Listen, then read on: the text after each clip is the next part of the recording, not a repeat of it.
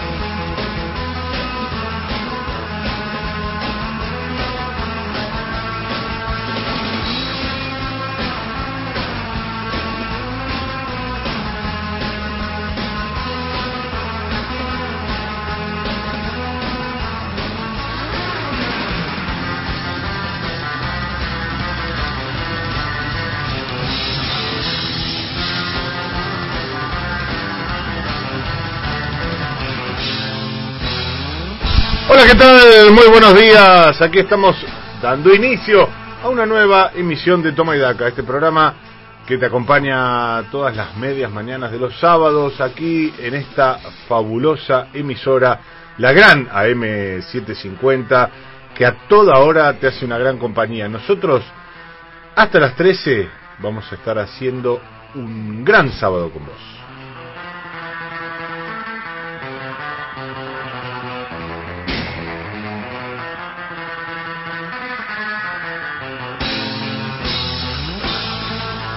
Información, anticipos, grandes entrevistas, risas, sobre todo a quienes, como nosotros, gustan de reírse de sí mismos, mucha, pero mucha información, esas notas que hacemos a los protagonistas, ¿eh? a los que cambian las cosas que realmente te importan, no solo a los que analizan lo que está sucediendo, sino a los que transforman tu día a día. De eso, de buena música, de buena compañía, se trata y de mucho más este programa que se llama Toma y Data.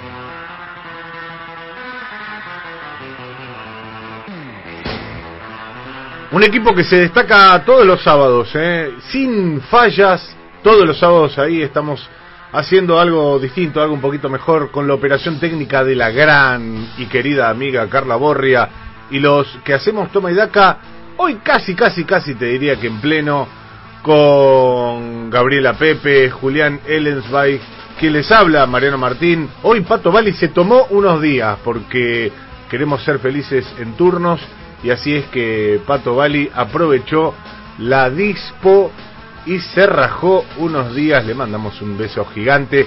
Ya en redes sociales veíamos alguna que otra foto con un horizonte mucho más amplio que el que tenemos nosotros, que sin embargo es precioso. Queremos decirles que este pulmón de manzana donde está asentada la M750 es un placer, que el día es hermoso, hay unas nubes, unas pocas nubes simpsonianas en el cielo, pero el día es hermoso para compartirlo juntos.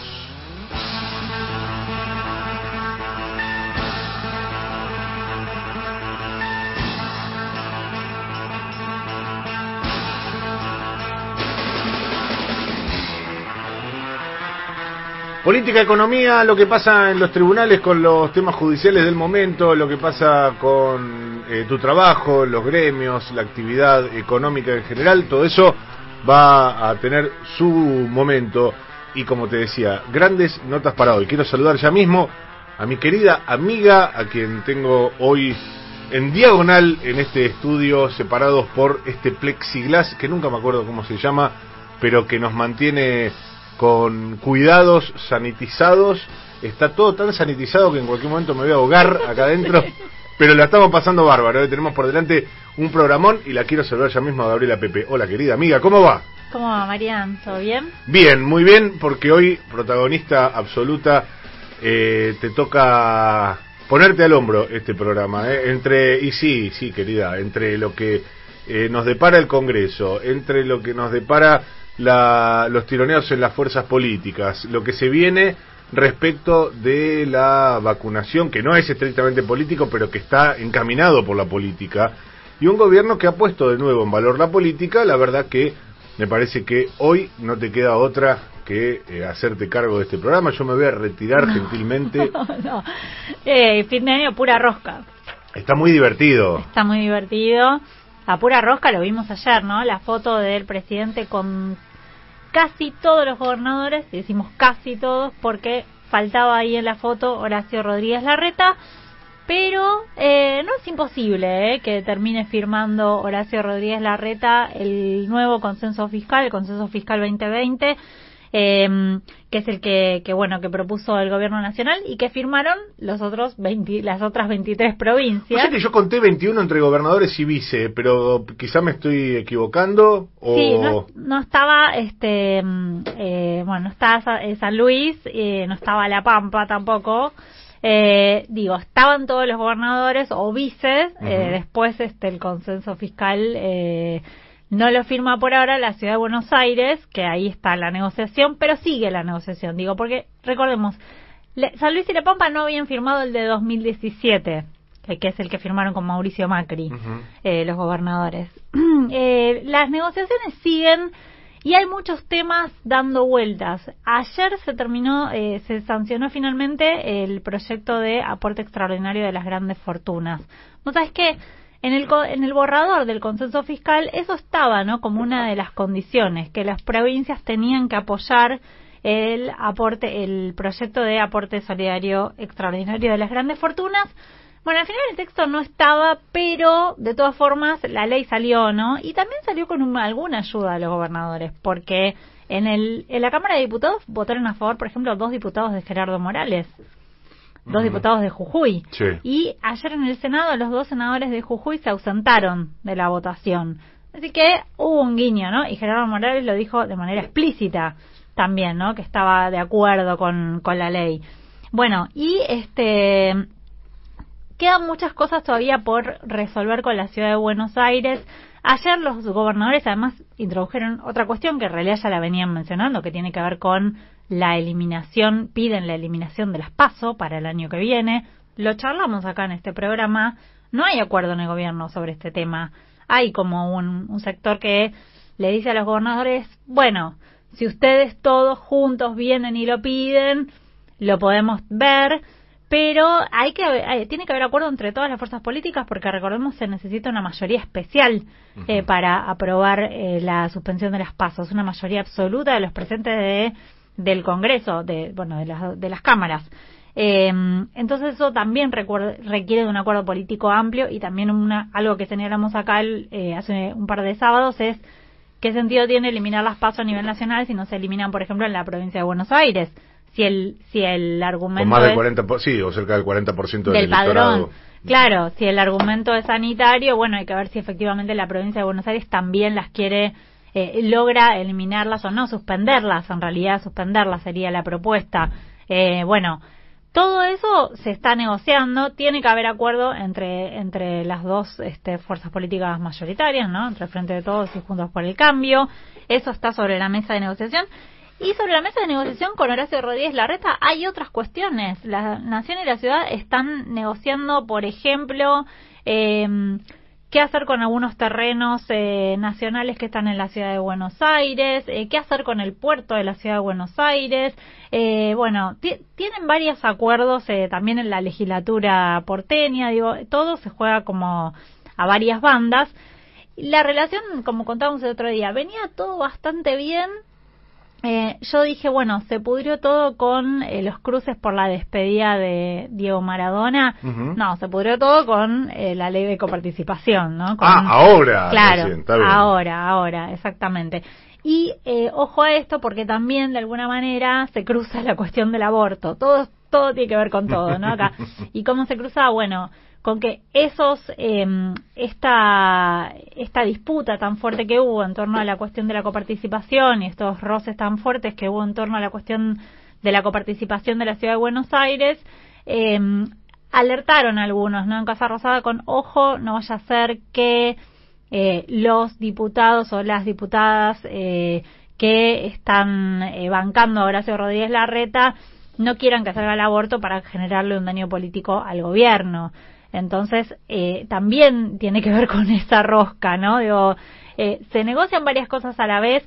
Bueno, lograron, o, por lo menos está todo encaminado para que la cuestión de la legalización del aborto quede aparte, ¿no? Que no se meta en esta disputa, porque si no, creo ahí muy, fuertemente trabajan las mujeres eh, de uno y otro espacio para decir, bueno, no metamos esto dentro de eh, la discusión por aborto, porque esta es una lucha histórica de las mujeres y esto tiene que salir y no importa lo que pasa con lo demás. Y todos saben perfectamente que si el proyecto de legalización del aborto sale, como yo creo que va a suceder, y el gobierno se va a anotar un triunfo político porque es un proyecto del presidente, ¿no? ¿Qué, jugada esa, ¿eh? Porque hasta la semana pasada estaba no no estaba muy claro, bueno, probablemente ahora tampoco, pero eh, vos ya le pones una ficha a que puede salir. Yo creo que va a salir la ley porque está jugando muy fuertemente, digo, y acá no solamente el oficialismo, sino también dentro de, Juntos por el Cambio, hay muchos dirigentes, muchas este, legisladores y legisladoras que están trabajando muy fuertemente para que la ley salga y poniéndolo este tema aparte de las otras cuestiones políticas y de los, los otros eh, ruidos políticos que tienen el oficialismo y la oposición. Explícitamente dicho, ¿no? Esto. Es decir, esto dejémoslo aparte. Gaby, después me, no lo vamos a spoilear ahora, pero un ratito me contás si sale ahora, antes de fin de año, si sale en extraordinarias, porque me parece que estaba ahí eh, por resolverse eso o ya está resuelto? No, yo te diría que, que está casi resuelto y va a salir antes de fin de año. Lo vamos a charlar dentro de un ratito. Hay un montón de temas que hacen a la política, a la economía, pero como siempre tenemos eh, nuestro momento de reflexión, tenemos eh, lo que hace distintivo a este programa, que es el pensamiento, la cultura, eh, todo lo que hace a la sabiduría del ser humano. Para eso, este año trajimos a un coach ontológico, a un gurú, community manager, llámenlo como quieran. Gustamos de decirle pedagogo de fuste. Él es Julián Ellensweig, que está en comunicación telefónica desde su cenáculo, porque él no está viniendo los estudios de AM750, pero igual nos ilumina desde su sitio habitual. Buen día, Julián Ellensweig. Queremos que nos cuentes un poco de qué va la cosa hoy y siempre estamos atentos a tus palabras, por supuesto. Buenos días. Sí, decidí permanecer en mi torre de marfil porque es lo que me da una perspectiva para analizar a la distancia con eh, un punto de vista especial todo lo que ocurre no solamente en la política argentina, sino en el universo completo, una visión más holística para tener ese toque que me permite no solo asesorar desde la comunicación, sino también ser una máquina infernal de lobby. ¿Para que seguir dando vueltas? No me agradezcan por el impuesto por única vez a las grandes riquezas. Creo que era una deuda personal que yo, como lobista, tenía con el pueblo argentino, así que eh, ahórrense los agradecimientos, eh, simplemente fue mi aporte a la historia del país. Bueno, gracias, gracias, gracias, gracias. Ok, listo, basta, no, no más abrazos, ahí está. Gracias de mi parte, yo también eh, lo digo. Eh, no tenía muy claro antes de arrancar el programa si teníamos que agradecértelo a vos o de alguna manera podemos hablar quizás concomitantemente de eh, un nuevo milagro de Diego Armando Maradona que incluso luego de que nos dejara en esta tierra logró la el inicio de lo que será seguramente la destrucción definitiva de los Pumas como tal, sino también eh, el impuesto a las grandes fortunas, que como bien sabemos fue prácticamente una de sus últimas voluntades expresadas en redes populares, en redes sociales. Así que también eh, creo que a la par, a la par con vos, eh, no, no quiero ser injusto, Julián, pero podemos agradecerle a los dos. producción. fue la suma entre el milagro maradoniano y el lobby ontológico. creo que juntos nada nos puede detener una pata en el cielo o en el infierno y una pata eh, terrestre, somos eh, indetenibles, si me permiten usar esta palabra. Sos el mejor de todos, Julián Ellensweig. En cualquier momento retomamos la comunicación y, por supuesto, decime por sí o por no, déjame tranquilo espiritualmente porque hoy calculo que va a haber escuelita de los sábados de Toma y Daca. Como todos los sábados vamos a tener nuestro espacio de eh, pedagogía. Eso es cierto, ¿verdad? mientras la nación argentina exista, mientras haya necesidad de derrotar al salvajismo por medio de la educación civilizadora, por medio de la ilustración, por medio de la iluminación que solamente dan las letras, ahí estará la escuelita de los sábados de Toma y Daca. Qué alegría la que me da, Julián. En cualquier momento vamos a retomar la comunicación con vos porque este programa que se llama Toma tiene muchísima información, muchísimo material, muchos temas para tratar y sobre todo tiene diálogo con los protagonistas.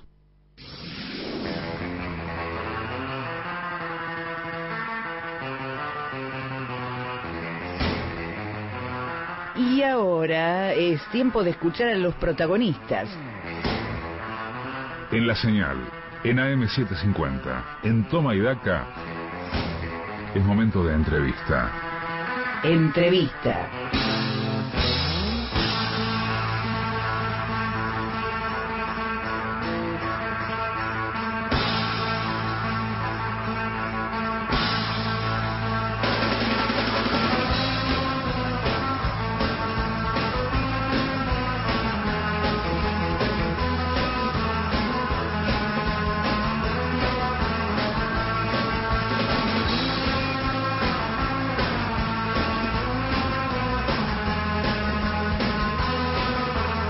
A las 10 horas 21 minutos tengo el gusto en la primera entrevista de este programa de saludar a un funcionario, también tenemos que decirlo, fue de los que primero nos atendió una vez confirmado el gabinete económico y está muy bien que cerca del cierre del año, parece mentira, ¿eh? pero ya estamos en los supermercados y aparecen los pan dulces. Ya está, ¿eh? Sí, Papá Noel.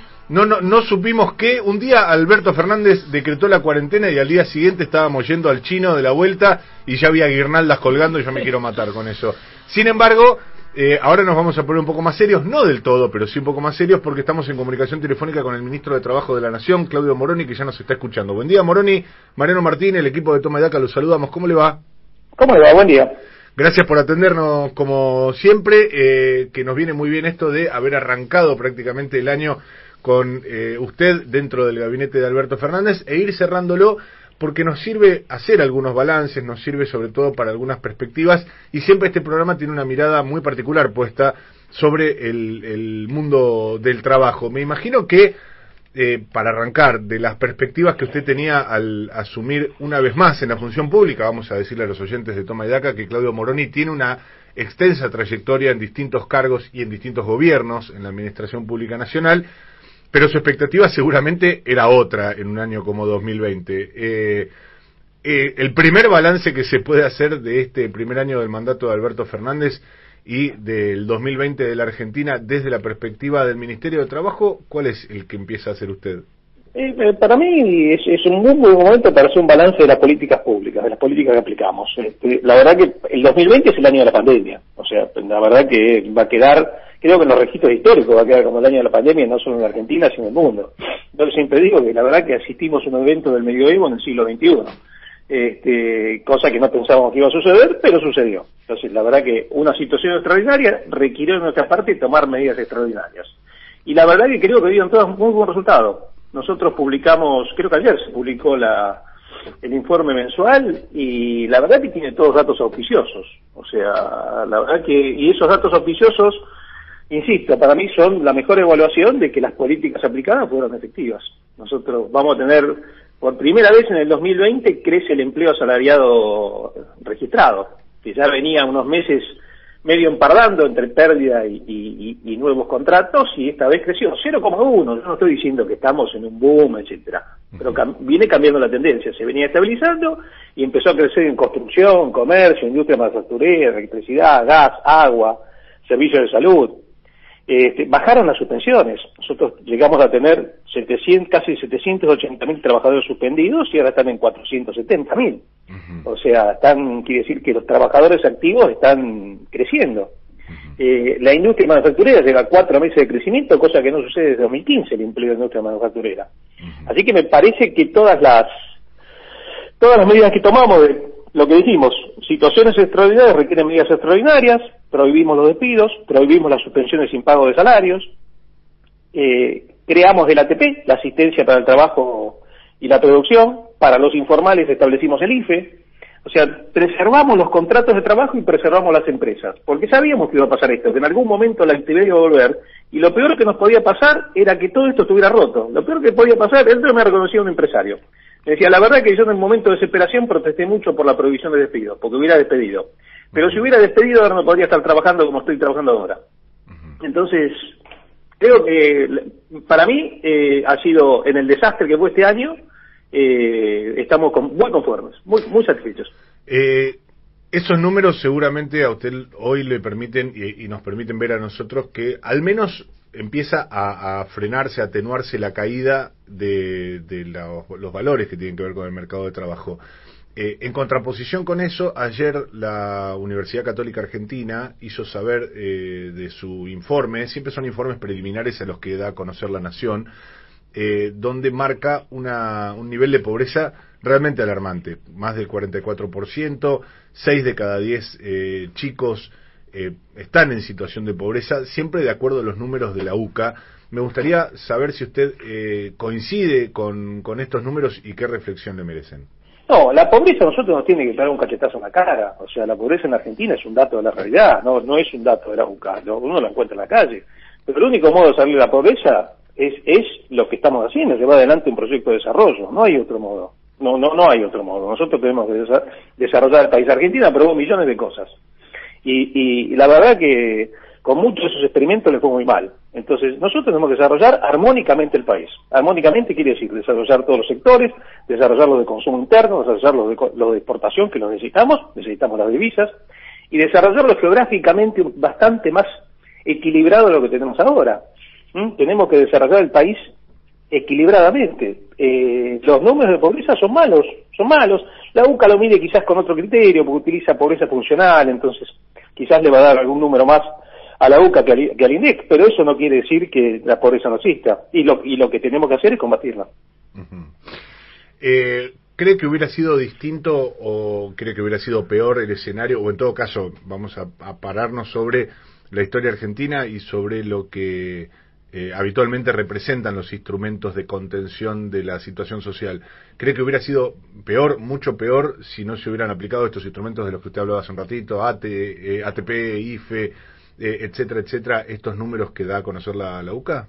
Y no tengo duda, no tengo duda. Usted piense que este cada cada IFE significó acercar a, un, a ese sector, básicamente de la población, de casi casi 90 mil millones de pesos.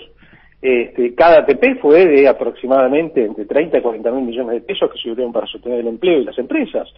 Eh, además de eso, tuvimos todas las, las, las, las ayudas, las asistencias habituales que tiene el Ministerio de Desarrollo. Aumentamos la UH, o sea, hicimos un, un esfuerzo enorme. Los números no los tengo, no los tengo acá exactamente, pero si no hubiera habido todo, todo el, el, el IFE, por ejemplo, la indigencia hubiera sido muchísimo peor. Así que yo creo que sí, este, ahora, recordemos que hicimos todo eso de un país, en un país, en un gobierno sin financiamiento, ¿no? O sea, digamos, porque la verdad que en diciembre no teníamos recursos, así que esto ha sido un esfuerzo, no solo un esfuerzo fiscal, es un esfuerzo de administración. Yo siempre digo, la gente habla, sobre todo los opinólogos dicen, bueno, se podría haber hecho tal cosa, tal otra. Nosotros en 45 días definimos el ATP y le pagamos el salario, la mitad del salario a casi 2 millones de personas que desconocíamos. ¿Eh? que tuvimos que recibir la información, tramitarla, procesarla. Eso no solo fue un, trabajo de diseño, fue un trabajo administrativo enorme de la FIC, de ANSES, de los ministerios. Y el IFE pasó lo mismo, el IFE tardamos 60 días en llegar a casi 9 millones de personas. Entonces, yo creo que ha sido un año en donde todo lo que hemos hecho ha dado muy buen resultado. Un año malo, o sea, nadie habla que este fue un año, no fue el paraíso, fue un año malo, pero fue excelente. Mire, yo, yo hagamos comparaciones con otros años. Este año el, vamos a ver la evolución del salario. El, salario este año, en, a septiembre, estamos hablando que son los datos que publicamos, entre septiembre de este año y septiembre del año pasado, o sea, los últimos 12 meses, perdió 0,2% el salario real, con sus pensiones incluidas, con todo. En septiembre del 18 había perdido 6,6% y en septiembre del 20 había perdido 3,4%. Años en donde todo el mundo crecía, todos los países del vecindario crecían en empleo, en salario real, etcétera, y nosotros nos destruíamos. En el 2002, que fue un año comparable, porque el, PBI en 2002 cayó algo así como el 10 y pico por ciento, entre 10 y 11, no me acuerdo el número exacto. El salario real perdió 22 puntos. Y este año vamos a salir casi hechos. Entonces, si, si estos hechos, estos hechos no marcan que las políticas públicas aplicadas fueron eficaces, yo no sé qué otro hecho lo puede marcar. Ministro, eh, usted me decía que no tenía los números a mano, pero quizás eh, siendo números más gruesos o redondeando nos sirva para ilustrar cuánto calcula que hubiera sido esta pobreza que hoy la UCA sitúa en 44,2% o en 6 de cada 10 chicos. ¿Cuánto está, establece muy muy a grandes rasgos que, podría haber sido sin estar eh, presentes estos instrumentos? No, yo no, no, no, dudo que por lo menos 10 12 puntos arriba de eso.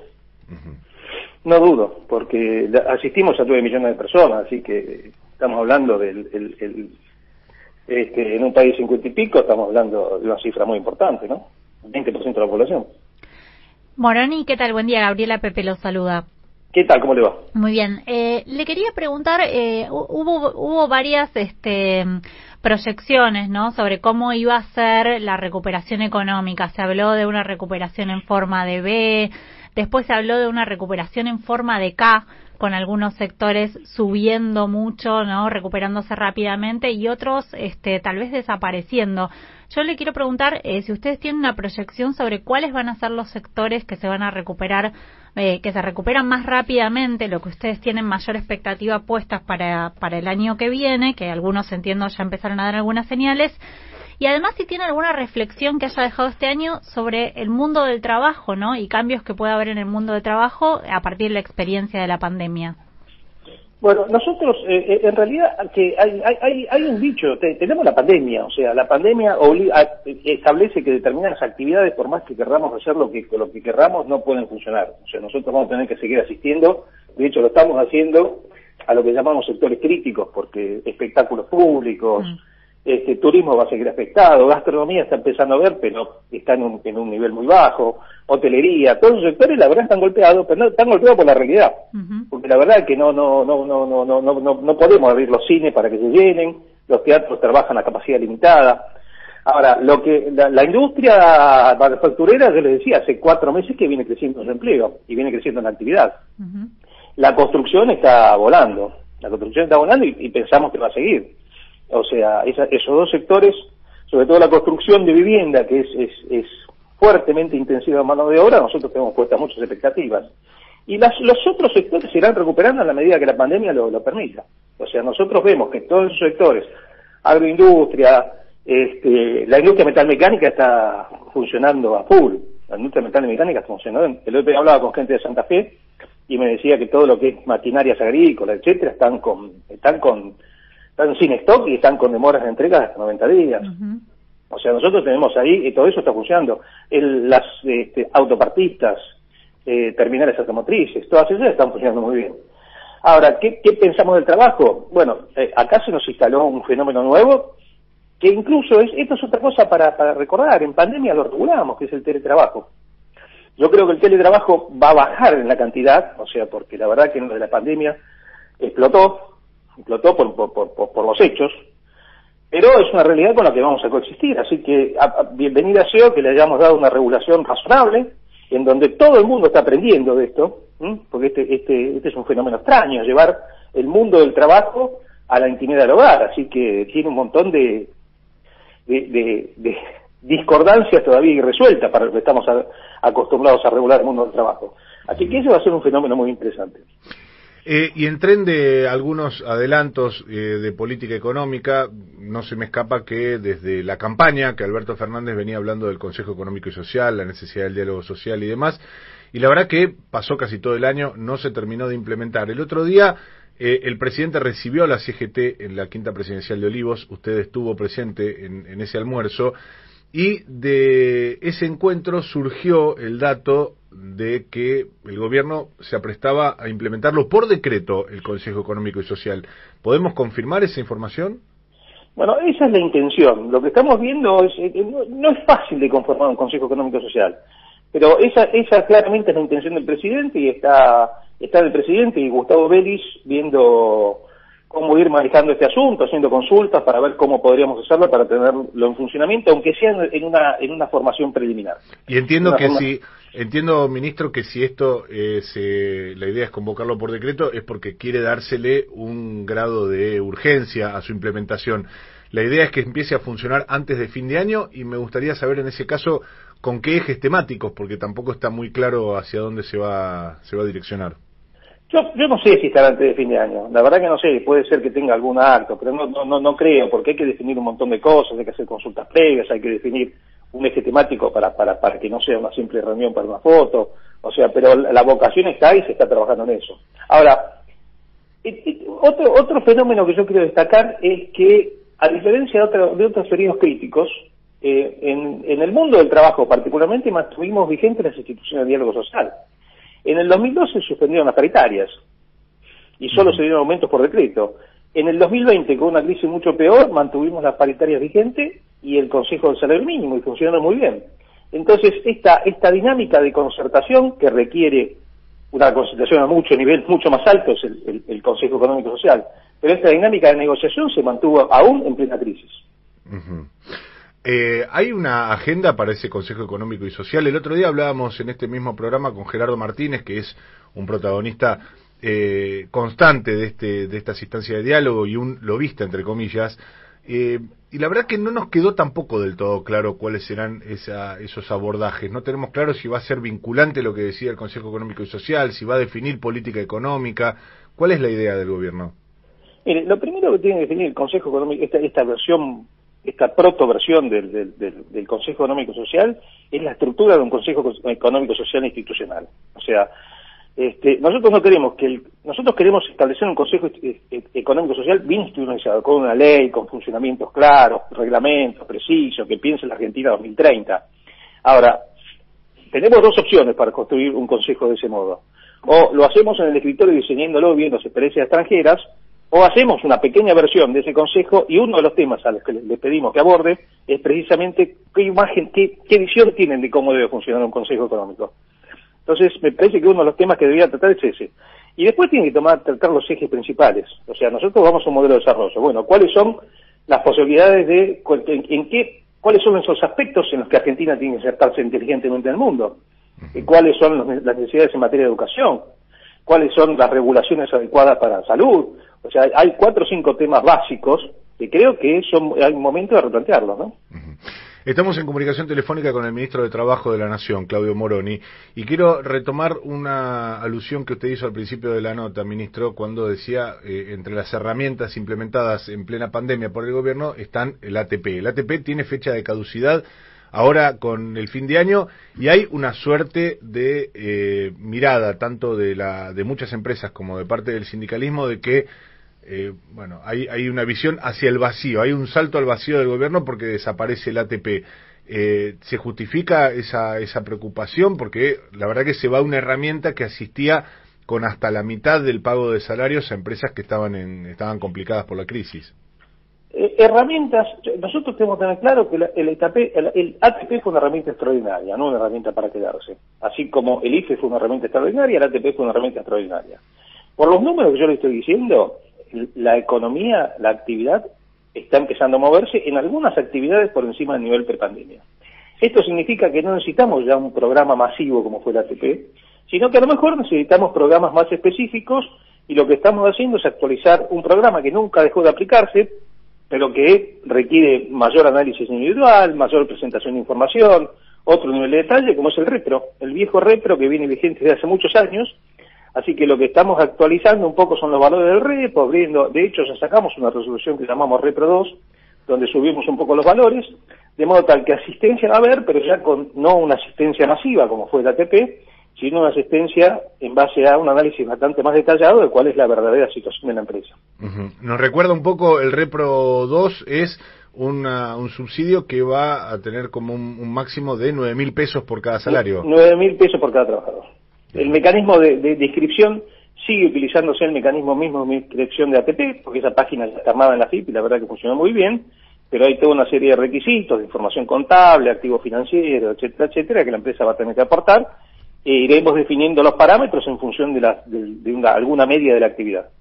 Moroni, eh, ¿nos podría clarificar eh, cómo fue el recorrido de la nueva fórmula jubilatoria? ¿Qué pasó con esos cambios que se introdujeron? O sea, el gobierno envió una fórmula y se introdujeron cambios en el Senado, ¿no?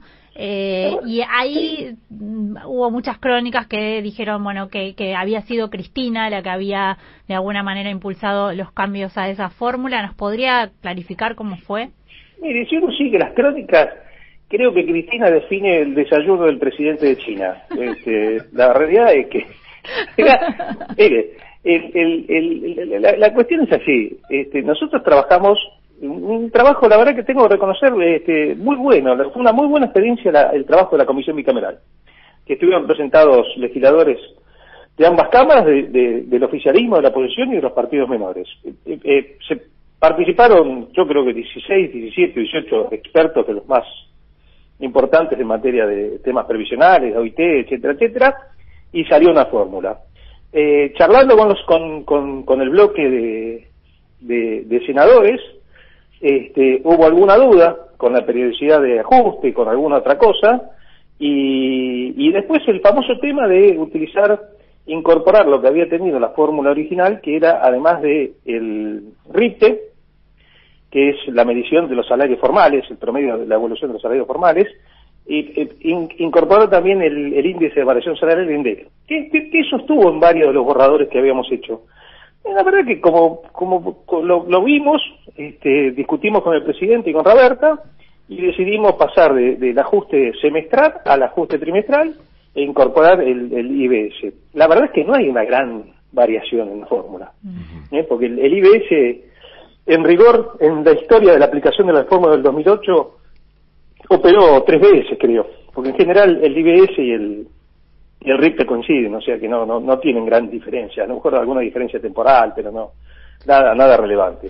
Y después del ajuste trimestral, la verdad que nos pareció más adecuado, nos pareció que era un, modelo, habíamos apuntado algo quizás algo más largo, pero la verdad es que también la negociación salarial hoy también está bastante más corta. Eh, ustedes ven las, las, la negociación salarial, las paritarias están negociando bastante más corto, todavía no hay una, una sensación de estabilidad tan grande como para negociar largo. Así que nos pareció razonable que, ir, siguiendo esta, dado que la jubilación es la sustitución del salario activo, de algún modo ir siguiendo la pauta de lo que está pasando en la realidad con los trabajadores. Si mal no recuerdo, ministro, eh, el salario mínimo vital y móvil, de hecho, se negoció por primera vez con una suerte de fecha eh, tope de seis meses en lugar del año calendario que habitualmente se le o, o, de los 12 meses que tiene de vigencia. Hay una, una negociación bis en este Consejo de Salario que se negoció hace pocas semanas dentro de seis meses. Porque, porque es así lo que está pasando con salarios. Y me parece razonable. O sea, la verdad que quien diga que tiene certeza absoluta de cómo va a ir funcionando todo, cómo está sucediendo todo, cuando no sabemos realmente, todavía tenemos toda la esperanza y la expectativa de la vacuna. Ahora, la realidad es que solo la empezaron a aplicar, creo que Inglaterra y empieza Rusia el, este, este mes, anunciaron. Eh, eh, esperemos que todo funcione bien. Ahora, fíjese que el virus es un bicho bastante complejo, lo que está pasando en Europa, pasó de la apertura, el cierre, esto, lo otro, con lo cual todavía este, tenemos sanas expectativas de que todo va a andar bien. Le voy a preguntar, le, vamos a preguntar antes de, ir a, las noticias por la eventual segunda ola, pero déjeme antes cerrar el capítulo sobre jubilaciones, si está en condiciones de confirmarnos el siguiente dato, porque eh, una cuestión no menor del plazo de, otorgamiento de la movilidad jubilatoria, si son seis o tres meses, tiene que ver con eh, la base de cálculo de cada uno de cada una de esas etapas. Es decir, si el incremental eh, de un trimestre va a ser el trimestre anterior y no los seis meses anteriores, eh, ahí sí también tiene, si no me equivoco, eh, tiene un empuje más importante el, aumento porcentual. es decir, ¿se va a tomar como base de cálculo en cada movilidad jubilatoria la del trimestre anterior? Yo creo que va a tener un rezago de un trimestre. ¿Por qué? Porque hay un tema de datos. Hay un, hay un tema de datos. Entonces, creo que el rezago antes era mayor, creo que en la fórmula actuarial que se aplica ahora, se ha cortado el rezago de antes era un rezago de seis meses ahora va a ser un rezago de tres meses.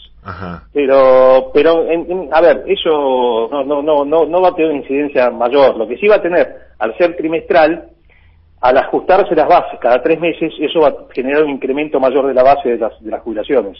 Sí, ¿Mm? claro, pero por eso la, la, pregunta sería, a ver, eh, va a haber aumentos, supongamos, ¿no? Enero, eh, abril eh, y julio, supongamos, ¿no? ¿no? No sé si estoy haciendo bien la cuenta. No, el primero arranca en marzo, eh, digamos, marzo este, toma la base, la base, la base es, es el último momento, o sea, marzo, junio y septiembre, a ver, digamos, marzo, junio y septiembre. Yo lo que le quería preguntar es si el aumento de septiembre va a ser sobre la base del de junio porcentualmente o del de marzo. No, del de junio, el de junio. Ah, ok, es decir... Desde junio, no, desde junio. No, a diferencia de lo que pasa normalmente en las paritarias, que toman un, un, mes base y los aumentos son aplicados sobre ese mes base, eh, eh, no, la verdad, discúlpeme, no había entendido la pregunta. No, no, eh, yo tampoco la expresé bien, pero quiero decir, es importante porque no es lo mismo si se toma no, la base, uno o dos periodos anteriores. no, no, la base va a ser el, el, último momento. O sea, por eso la base, por eso le decía, la base es incremental. Cada, cada periodo incrementa más la base, por eso esto tiene a, fin del ejercicio, a fin de un año, tiene un efecto porcentual mayor que si el incremento fuera semestral. Moroni, ¿hubo alguna eh, advertencia o hay alguna preocupación sobre si estos cambios en la fórmula pueden llegar a complicar de alguna manera la negociación con el Fondo Monetario? No, no, estamos hablando la, la, la, variación porcentual que puede generar, este, en lugar de aplicar una base semestral, una base trimestral, es buena, pero es poca, ¿no? ¿no? Esto, no esto, no cambia, esto no cambia sustancialmente el, el tema jubilatorio. A ver, ningún sistema jubilatorio eh, se, salva o, o, o, o, se hunde solo por los incrementos, sino por, sino por las pautas, sino por toda una serie de pautas distintas, ¿no? no. Eh, ministro, vamos a ir cerrando, pero quiero hacerle un par de consultas más. Eh, hace un ratito hablábamos, eh, usted nos decía que si era por la presidenta, prácticamente, el, por la vicepresidenta, pareciera que define hasta el desayuno del presidente de China. Eh, le quiero preguntar qué le pasó cuando leyó la carta de la, de la vicepresidenta Cristina Fernández de Kirchner cuando habló de funcionarios que no funcionan. En muchos casos, se, eh, quienes interpretaron esa carta apuntaron a varios de los, de los funcionarios más cercanos al presidente Alberto Fernández, por ejemplo, María Eugenia Bielsa, y también se lo mencionaba usted. Eh, la verdad es que no, nunca me sentí aludido. Además, le quiero decir una cosa. Si el Ministerio de Trabajo no hubiera funcionado, los números que le conté hoy de la mañana no existirían, ¿eh? Sí, sí, sí, sí. Eh, bueno, ahí estaba el cálculo que usted hacía de al menos 10 puntos más de eh, pobreza no, no, me parece que no hay que darle mayor trascendencia. Fue una opinión de la vicepresidenta razonable, planteó una serie de cosas en su visión, etcétera, etcétera. Pero me parece que no, no, no. no. Por, lo menos a mí no me afectó. No, no, no, no, no, no, no soy de afectarme fácil. la última que quiero hacerle, ministro, porque hace poquitas horas lo más novedoso que tenemos en la política argentina es la aprobación del impuesto o del aporte extraordinario y por única aporte, vez. No impuesto, aporte. Vamos a vamos a dejarle esa esa aclaración hecha porque si no al algunos eh, que lo vamos a pagar nos vamos a enojar. No, mentira. Eh, ¿Le va, ¿Le va alguna parte de eso a usted? A usted, no, digo, a su área, ¿no? ¿Le, va a servir eso para, para algún programa de empleo, para apuntalar eh, algún sector? No, tiene alguna serie de afectaciones específicas, pero no creo que esté el Ministerio de Trabajo entre esos. Pero igualmente, digamos, al, al, ayudar al, al, al, presupuesto general, ayuda a, todo, a todas las políticas de gobierno. Ayuda a todas las políticas de gobierno. ¿Qué le pareció esta, esta aprobación parlamentaria? Mire, es un caso claro de justicia distributiva. Si, si, si no podemos generar algún aporte extraordinario de una pequeña porción de la población de Argentina, que no tiene ningún tipo de problema económico, más bien no, más bien no, no solo no tiene, sino que tiene un grado de riqueza bastante diferente del resto de la población. Si en este caso no puede hacer una contribución, por una vez, en el peor año de la historia económica argentina, el peor desastre en que se tenga memoria, y la verdad que no sé la justicia distributiva dónde está, ¿no? Eh, ministro, ah, ¿sabe qué? Me va, me, va, a quedar pendiente una cosa. ¿Usted cree que va a haber mucha revisión de las paritarias durante el verano?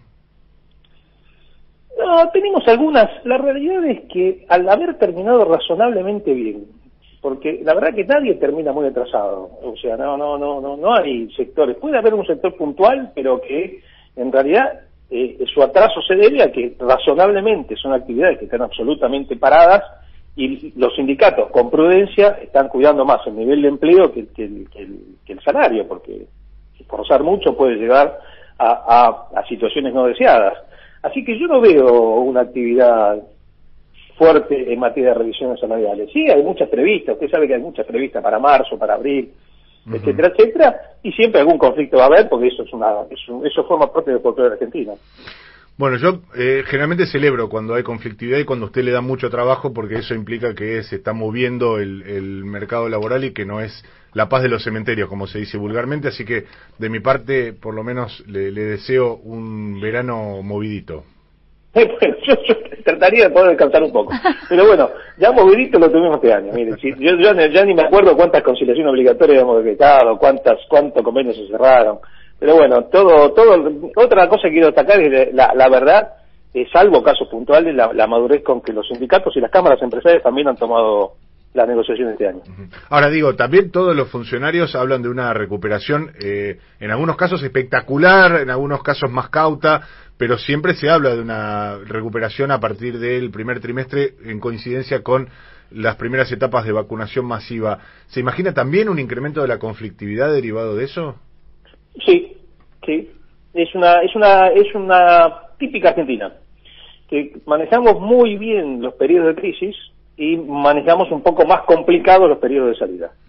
Así que trataremos de, es, es algo que vengo charlando con, con, con, la CGT, vengo charlando con las cámaras empresarias, trato de hablar con los sindicalistas, decirle, bueno, a ver si la madurez que hemos mantenido durante este proceso crítico, que ha permitido que los salarios no pierdan. Es que la verdad es que yo, yo si me decían antes de la pandemia que íbamos a terminar con los salarios no perdiendo, les decía milagro.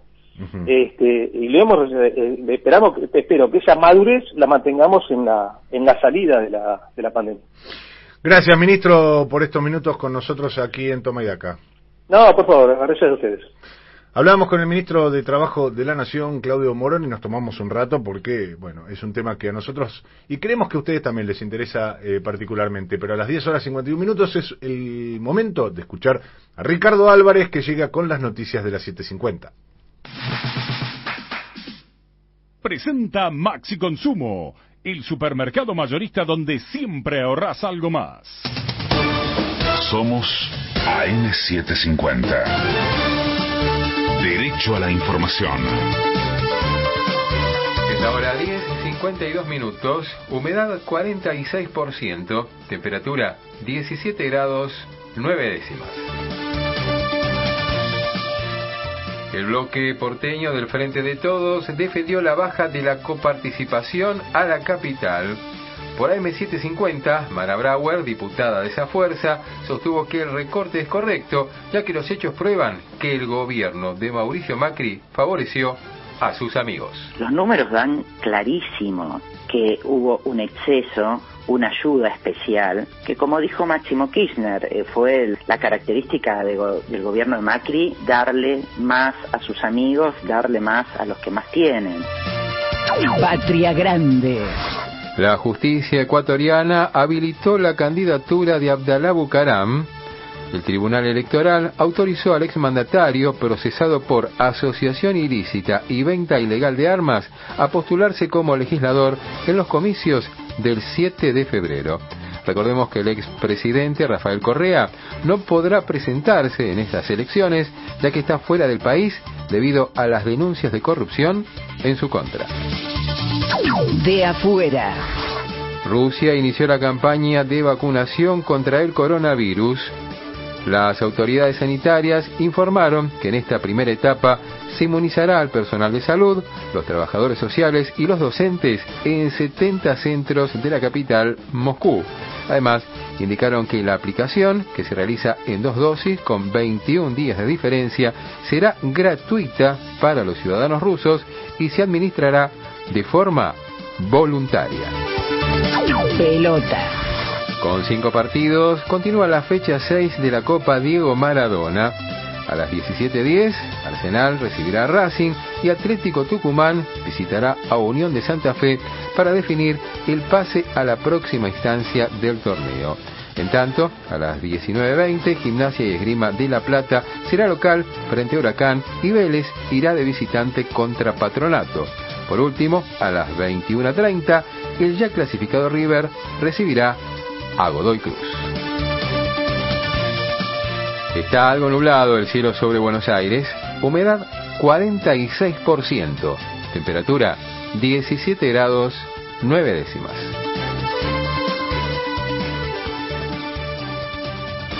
Ricardo Álvarez. Somos AM750. Derecho a la información.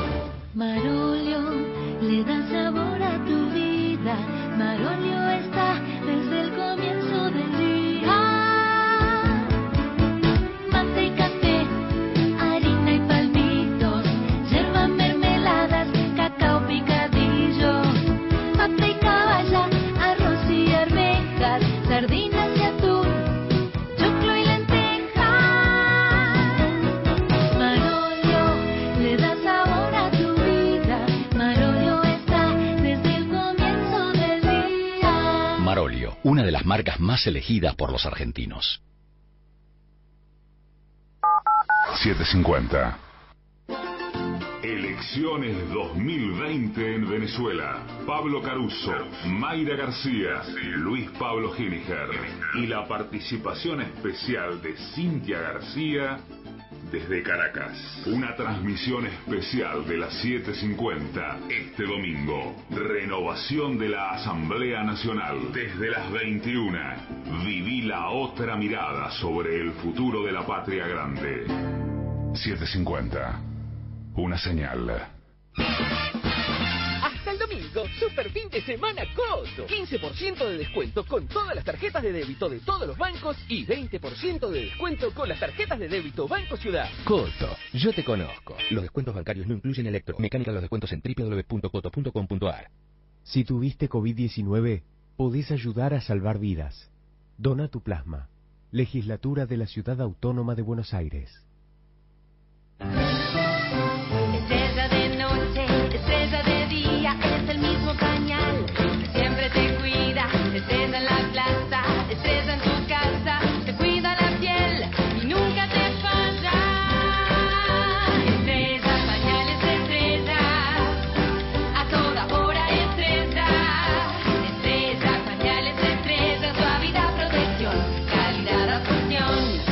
Pañal para la noche y el día. De noche y de día.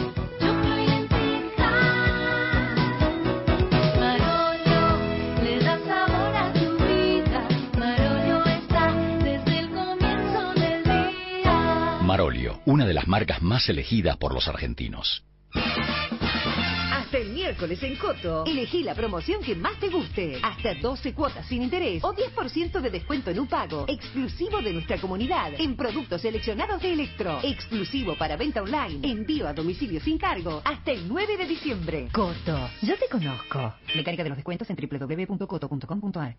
El mosquito que transmite el dengue se cría en recipientes que juntan agua. Para prevenirlo, elimina, da vuelta o tapa baldes, latas, botellas y neumáticos que no uses y que puedan acumular agua.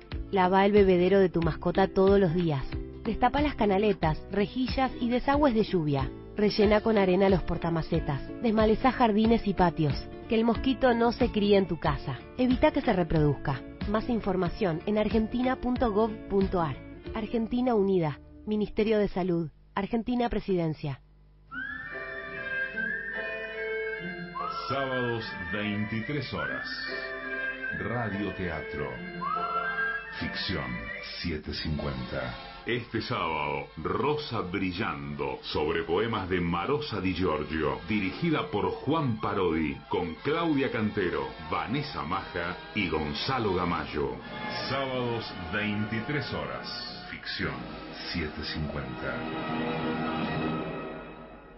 En Walmart y Chango Más volvieron los ofertazos XXL especial fiestas. Hasta el miércoles 16 de diciembre aprovecha 3x2 en Clyde, Tang, pastas Marolio, galletitas seleccionadas y mucho más. 50% en la segunda unidad de Coca-Cola Light y sin azúcar no retornables, budines y pan dulces de muchas marcas. Además, compra hoy y paga en 3 meses en 12 cuotas sin interés en TV LED, aires acondicionados, heladeras y muchas categorías más. Vení a Walmart y Chango Más. Tienes 14 días para aprovechar miles de super ofertas. Para más información consulta en www.walmart.com.ar o en www.changomas.com.ar. Las cosas más sencillas de la vida son molto importantes, no se olvidan. La pasta del domingo, la alegría y el aroma pomarola en la cocina.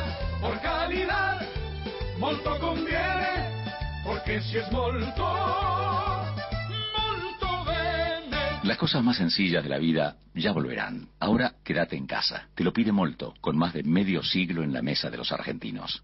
Hasta el domingo, super fin de semana Coto. 15% de descuento con todas las tarjetas de débito de todos los bancos y 20% de descuento con las tarjetas de débito Banco Ciudad. Coto, yo te conozco. Los descuentos bancarios no incluyen electro. Mecánica de los descuentos en www.coto.com.ar.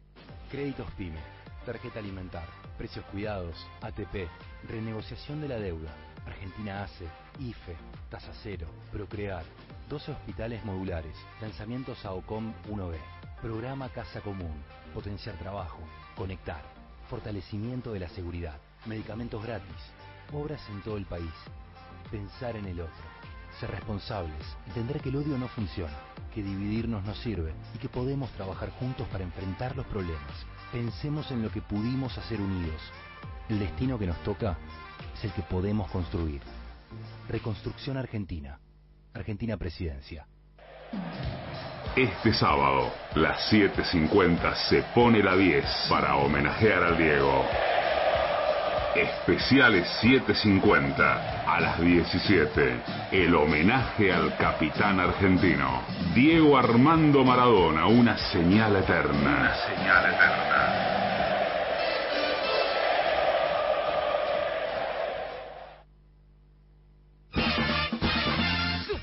Semana Coto. Hasta el martes, 3x2 en vinos finos, champañas y espumantes que podés combinar como quieras. 2x1 en dolce gusto y jugos en polvo seleccionados. 80% de descuento en la segunda unidad, llevando dos productos iguales en pan dulce y budines bimbo y valente. Limpiadores cremosos, suavizantes para la ropa, rollos de cocina y en todos los pañales.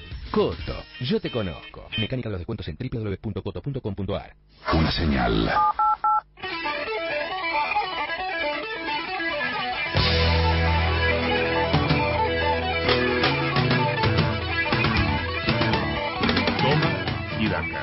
Esta es la segunda mañana, el sábado, hasta las 13, en AM750. Somos una señal.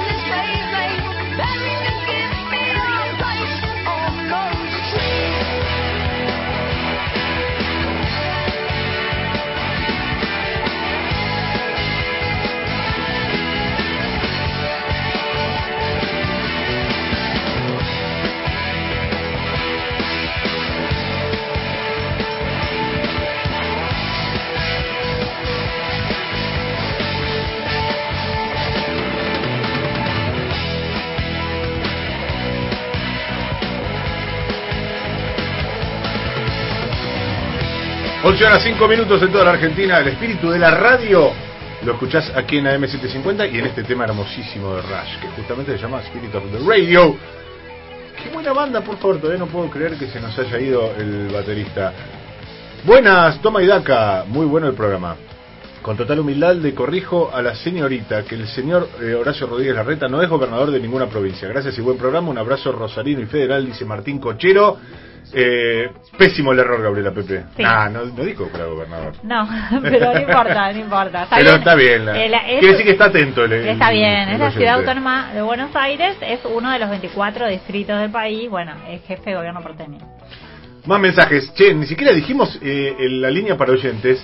Y ya hay un montón de llamados al 1139224098. Vamos a abrir esa línea formalmente porque te puedes comunicar durante toda esta emisión de Toma y Daca al 1139224098.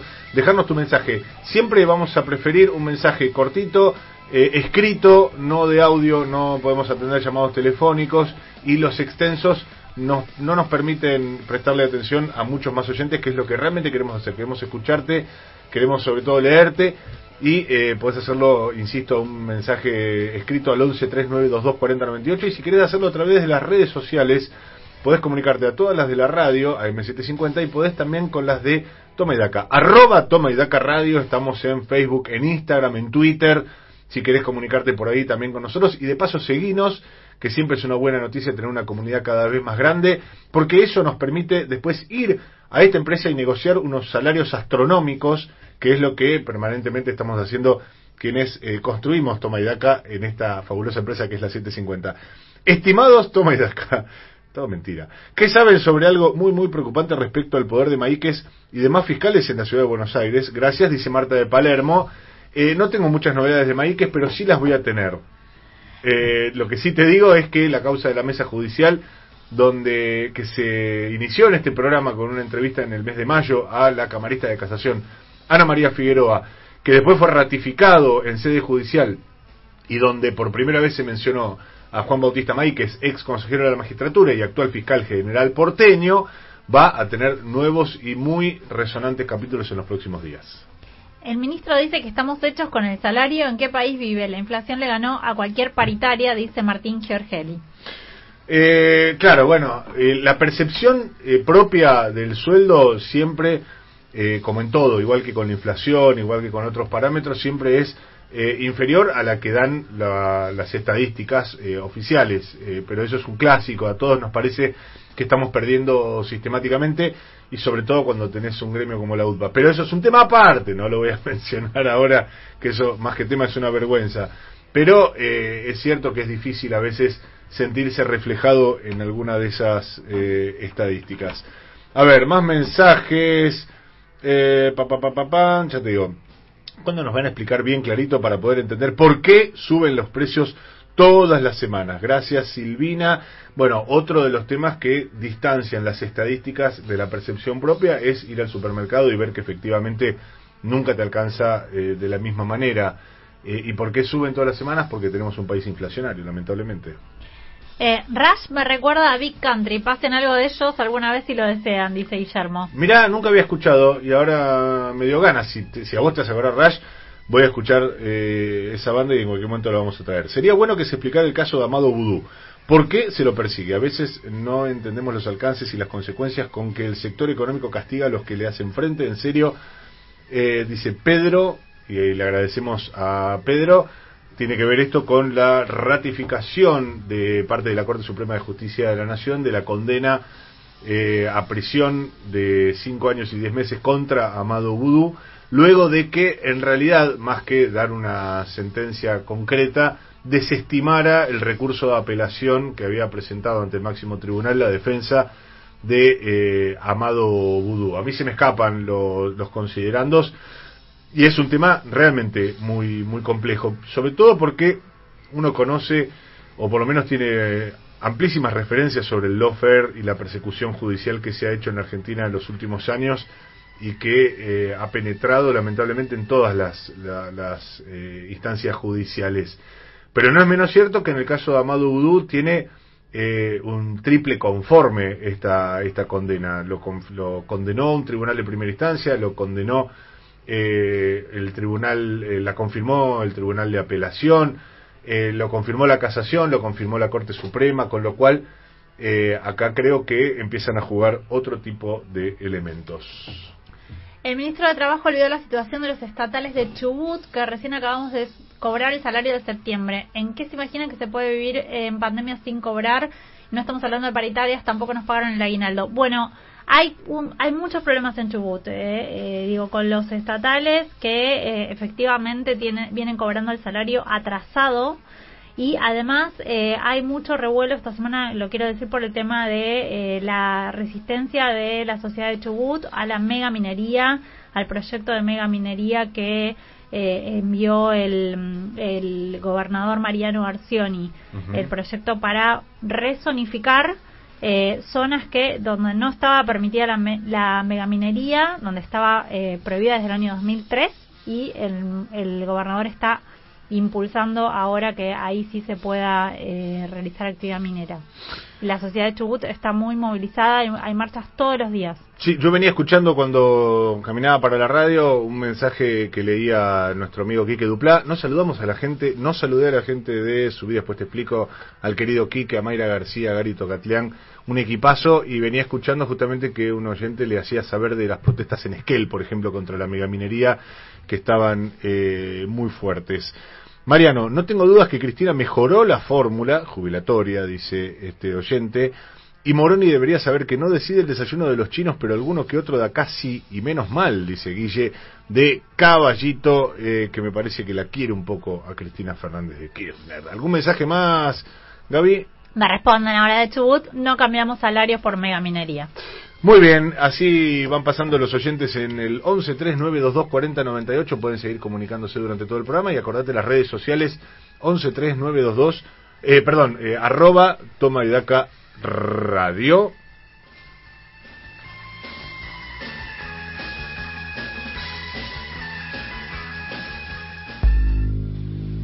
Seguimos en Toma y Daca. Toma y Daca. Un equipo para explicarte lo que pasa en tu idioma. Mariano Martín en AM750.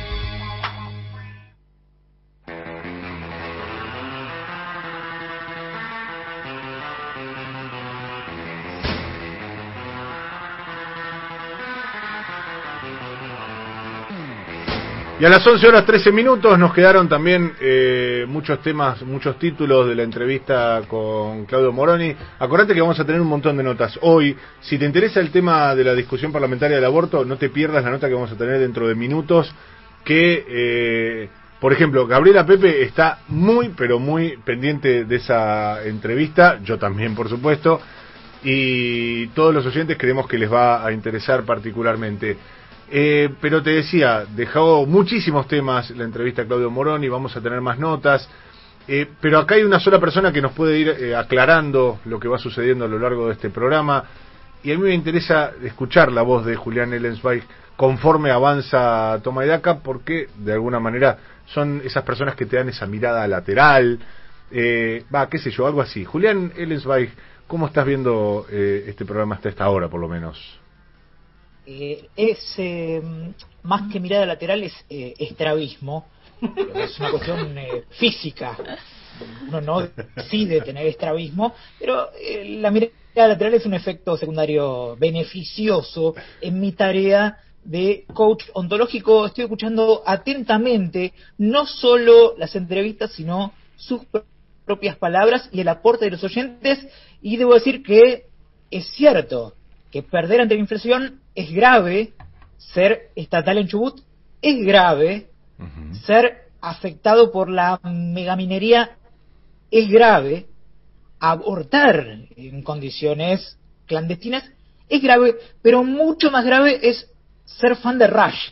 ¡No! Creo que participar en un programa de radio en el que suena Rush eh, va a destruir definitivamente lo que queda de mi reputación. Yo estoy muy avergonzado de haber salido al aire después de una canción de Rush.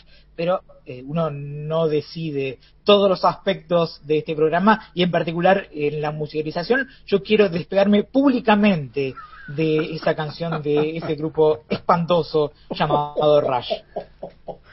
Yo no voy a hacer ninguna alusión ni te voy a tirar por la cara eh, ningún gusto musical, ni siquiera voy a mencionar que durante eh, la semana cuando vamos debatiendo la producción del programa vos eh, llegaste a defender a Peligrosos Gorriones, por ejemplo, y a otras bandas de los 90, así que lo voy a pasar por alto, esta provocación no va a conseguir su efecto deseado, que era eh, pelearme en vivo con vos, Julián Ellesweiss. Yo te tengo una profunda admiración por temas que no tienen nada que ver con la música, así que creo que vamos a mantener la relación en ese plano.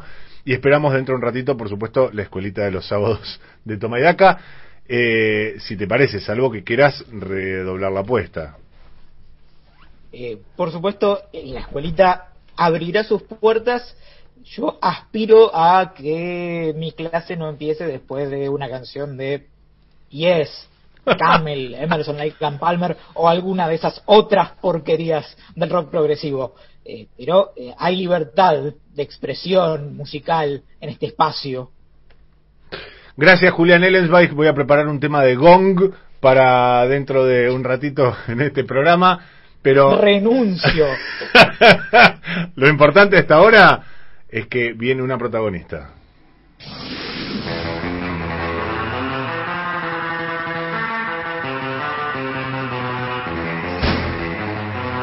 Y ahora es tiempo de escuchar a los protagonistas. En la señal, en AM750, en Toma y Daca, es momento de entrevista. Entrevista.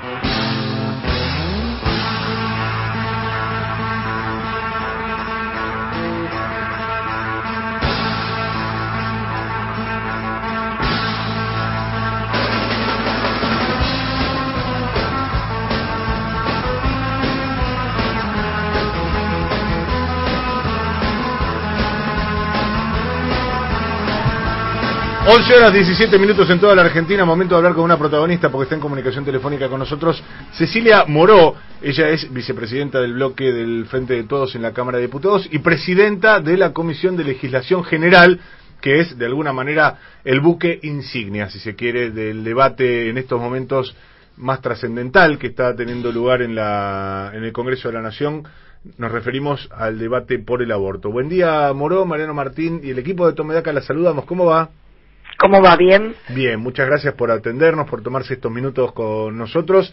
Y hay No, eh, acá mucha expectativa.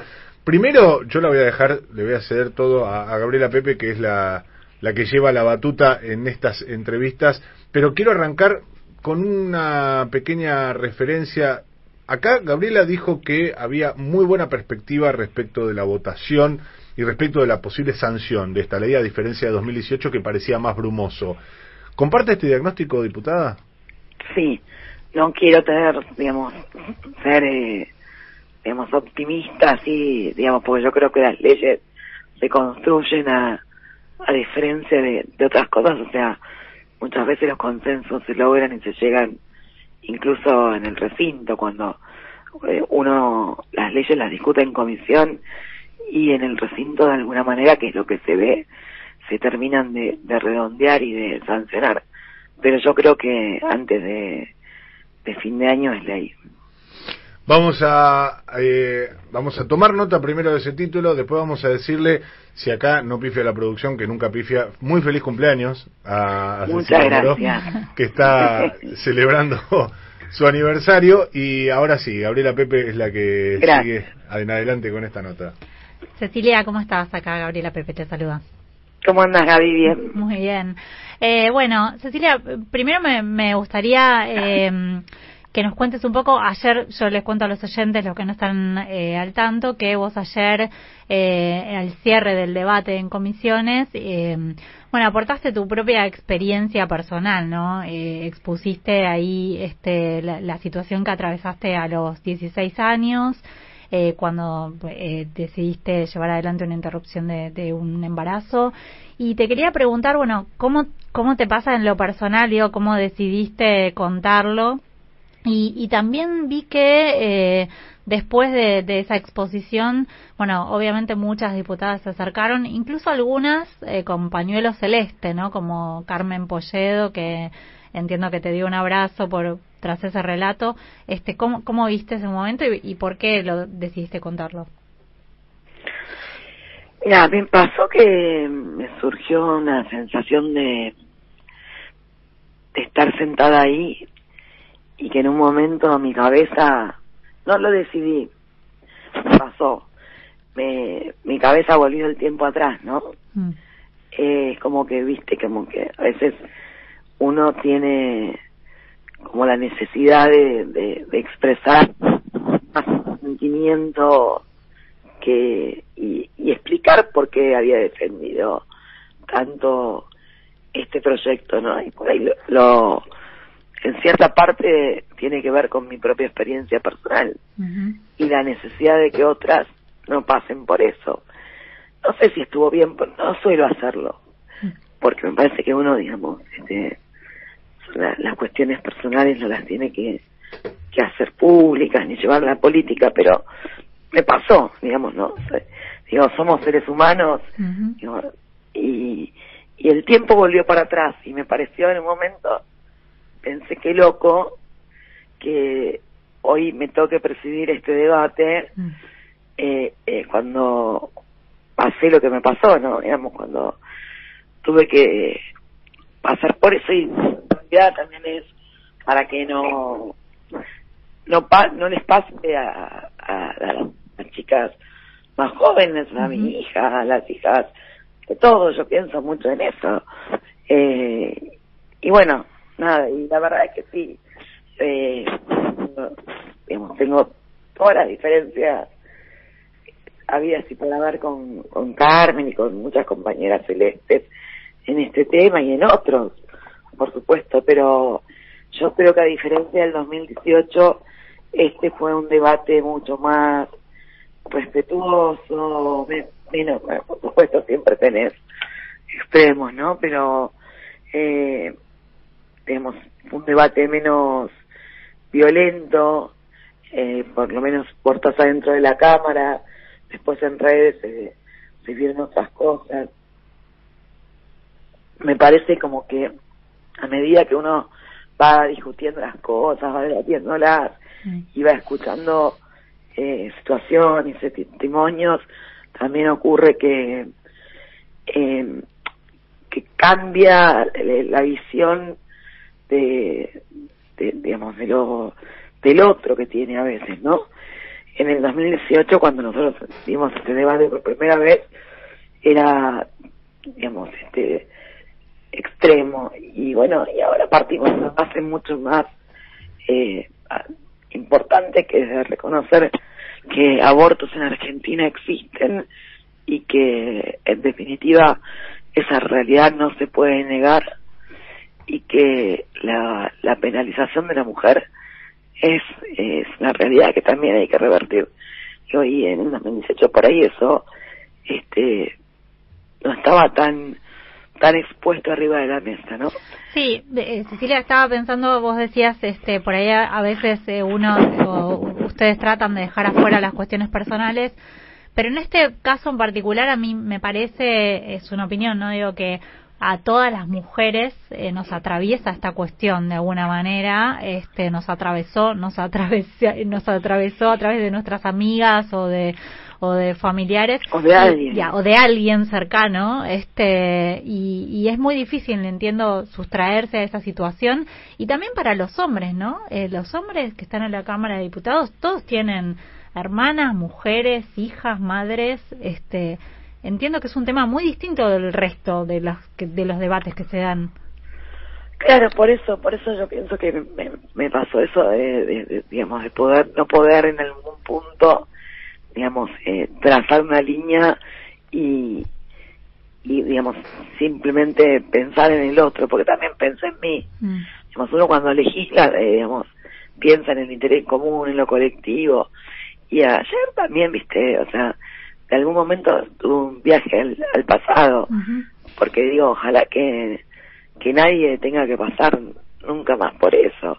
este Y los hombres también, los hombres eh, en algún momento o, o han acompañado a su pareja o, o han tenido una situación este cercana de una amiga, una este a ver, porque partimos, porque volvemos siempre a lo mismo.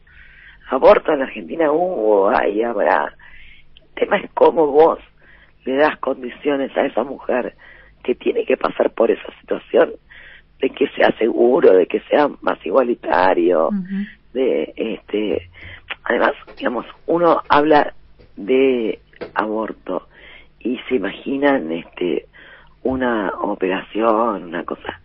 Y lo cierto es que hoy el 93% de las interrupciones de embarazo en la Argentina eh, son farmacológicas. O sea, y son, quieran o no quieran entrar, digo cualquier oyente, que en ese momento entre a Google, al Mercado Libre y o plataformas digitales y busque misoprostol y lo más probable es que el lunes a más tardar esté en la casa el- el- y con eso interrumpe el embarazo con lo cual no es que no pasa Eh, Cecilia, eh, estos estos últimos días y sobre todo diciembre, ¿no? Se puso como muy caliente el debate entre oficialismo y oposición.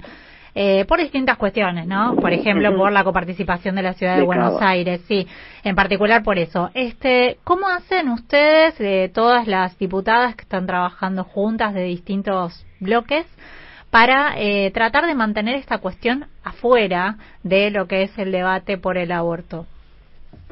y porque cuando yo creo que hay cuestiones que te que te digamos superiores que te obviamente digamos debatimos también de estas cuestiones eh, en, en momentos pero hay cuestiones que tienen que que todos entendemos que son de fondo y que tienen que lograrse y que tienen que ver con con garantizar derechos y, y además es un un tema que también venimos este trabajando desde el 2018 de manera transversal, como hay otros temas. En la Cámara, por ejemplo, estamos discutiendo hace un- unos días, más un par de meses, ya también la ley de etiquetado frontal de alimentos, que también es otro tema transversal.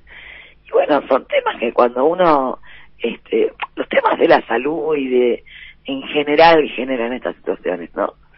Eh, pero lo hacemos con, no sé, como que es tema que es superior a, a las diferencias políticas, porque tiene que ver con, también con, con coincidencias, digamos, como, como mujeres, porque básicamente, digamos, el núcleo central de quienes este, llevamos adelante estos debates en los diferentes bloques somos mujeres, sentimos, ¿no? Y, y se constituyó en el 2018 un grupo que atravesó los bloques y que sigue y sigue unido atrás de esta búsqueda, eh, sabiendo que en la próxima sesión lo más probable es que no le haga aborto, pero que tengamos otra vez diferencias políticas. Y está buenísimo que sea así, que nos encontremos en las coincidencias y que nos encontremos en las diferencias, este, pero podamos seguir conviviendo en un marco respetuoso y, y siempre tenés las iglesias de la vida, pero en un marco de convivencia democrática, sobre todo en el Congreso, que es eso, ¿no? Eh, ¿Cómo acordaron que finalmente va a ser el, el debate? Porque, bueno, hasta ayer a la noche, tarde creo, eh, eh, entiendo estuvieron reunidos tratando de ver cómo va a ser la sesión, si va a ser presencial o no. Y en ese punto también se metía un poco esta cuestión de hay una resistencia dentro del núcleo eh, de los eh, que están en contra de la legalización, pero que además son opositores al gobierno nacional y que de alguna manera esta- estaban tratando de, que el tema no llegara al recinto o de entorpecer el debate. ¿Cómo se saldó eso? Va, el debate va a ser de manera, van a estar eh, de manera presencial los que puedan estar y de manera virtual los que por eh, las disposiciones del DISPO en cuanto a edad o enfermedades preexistentes o creo que también es embarazo, la otra causal, eh, no puedan estar.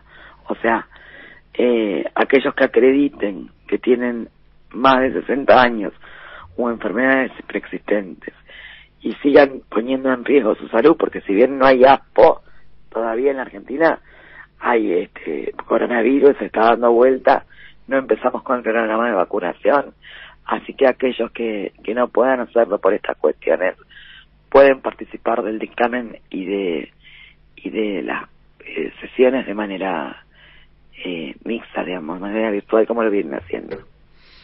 Estamos en comunicación telefónica con Cecilia Moro, diputada nacional, y, para ir cerrando quiero preguntarle ya una mirada más política respecto, o, política en, en- términos más genéricos respecto de este debate, porque uno recuerda que en 2018, cuando Mauricio Macri eh, habilitó el debate parlamentario eh, con el resultado negativo que todos conocemos, parecía que capitalizaba cualquier resultado. Es decir, haber habilitado el debate le resultaba bien en términos de, bueno, yo no estoy en principio muy de acuerdo, no parecía tampoco eh, el expresidente dar en ese momento una posición tan clara que luego sí graficó declarándose celeste, entre comillas.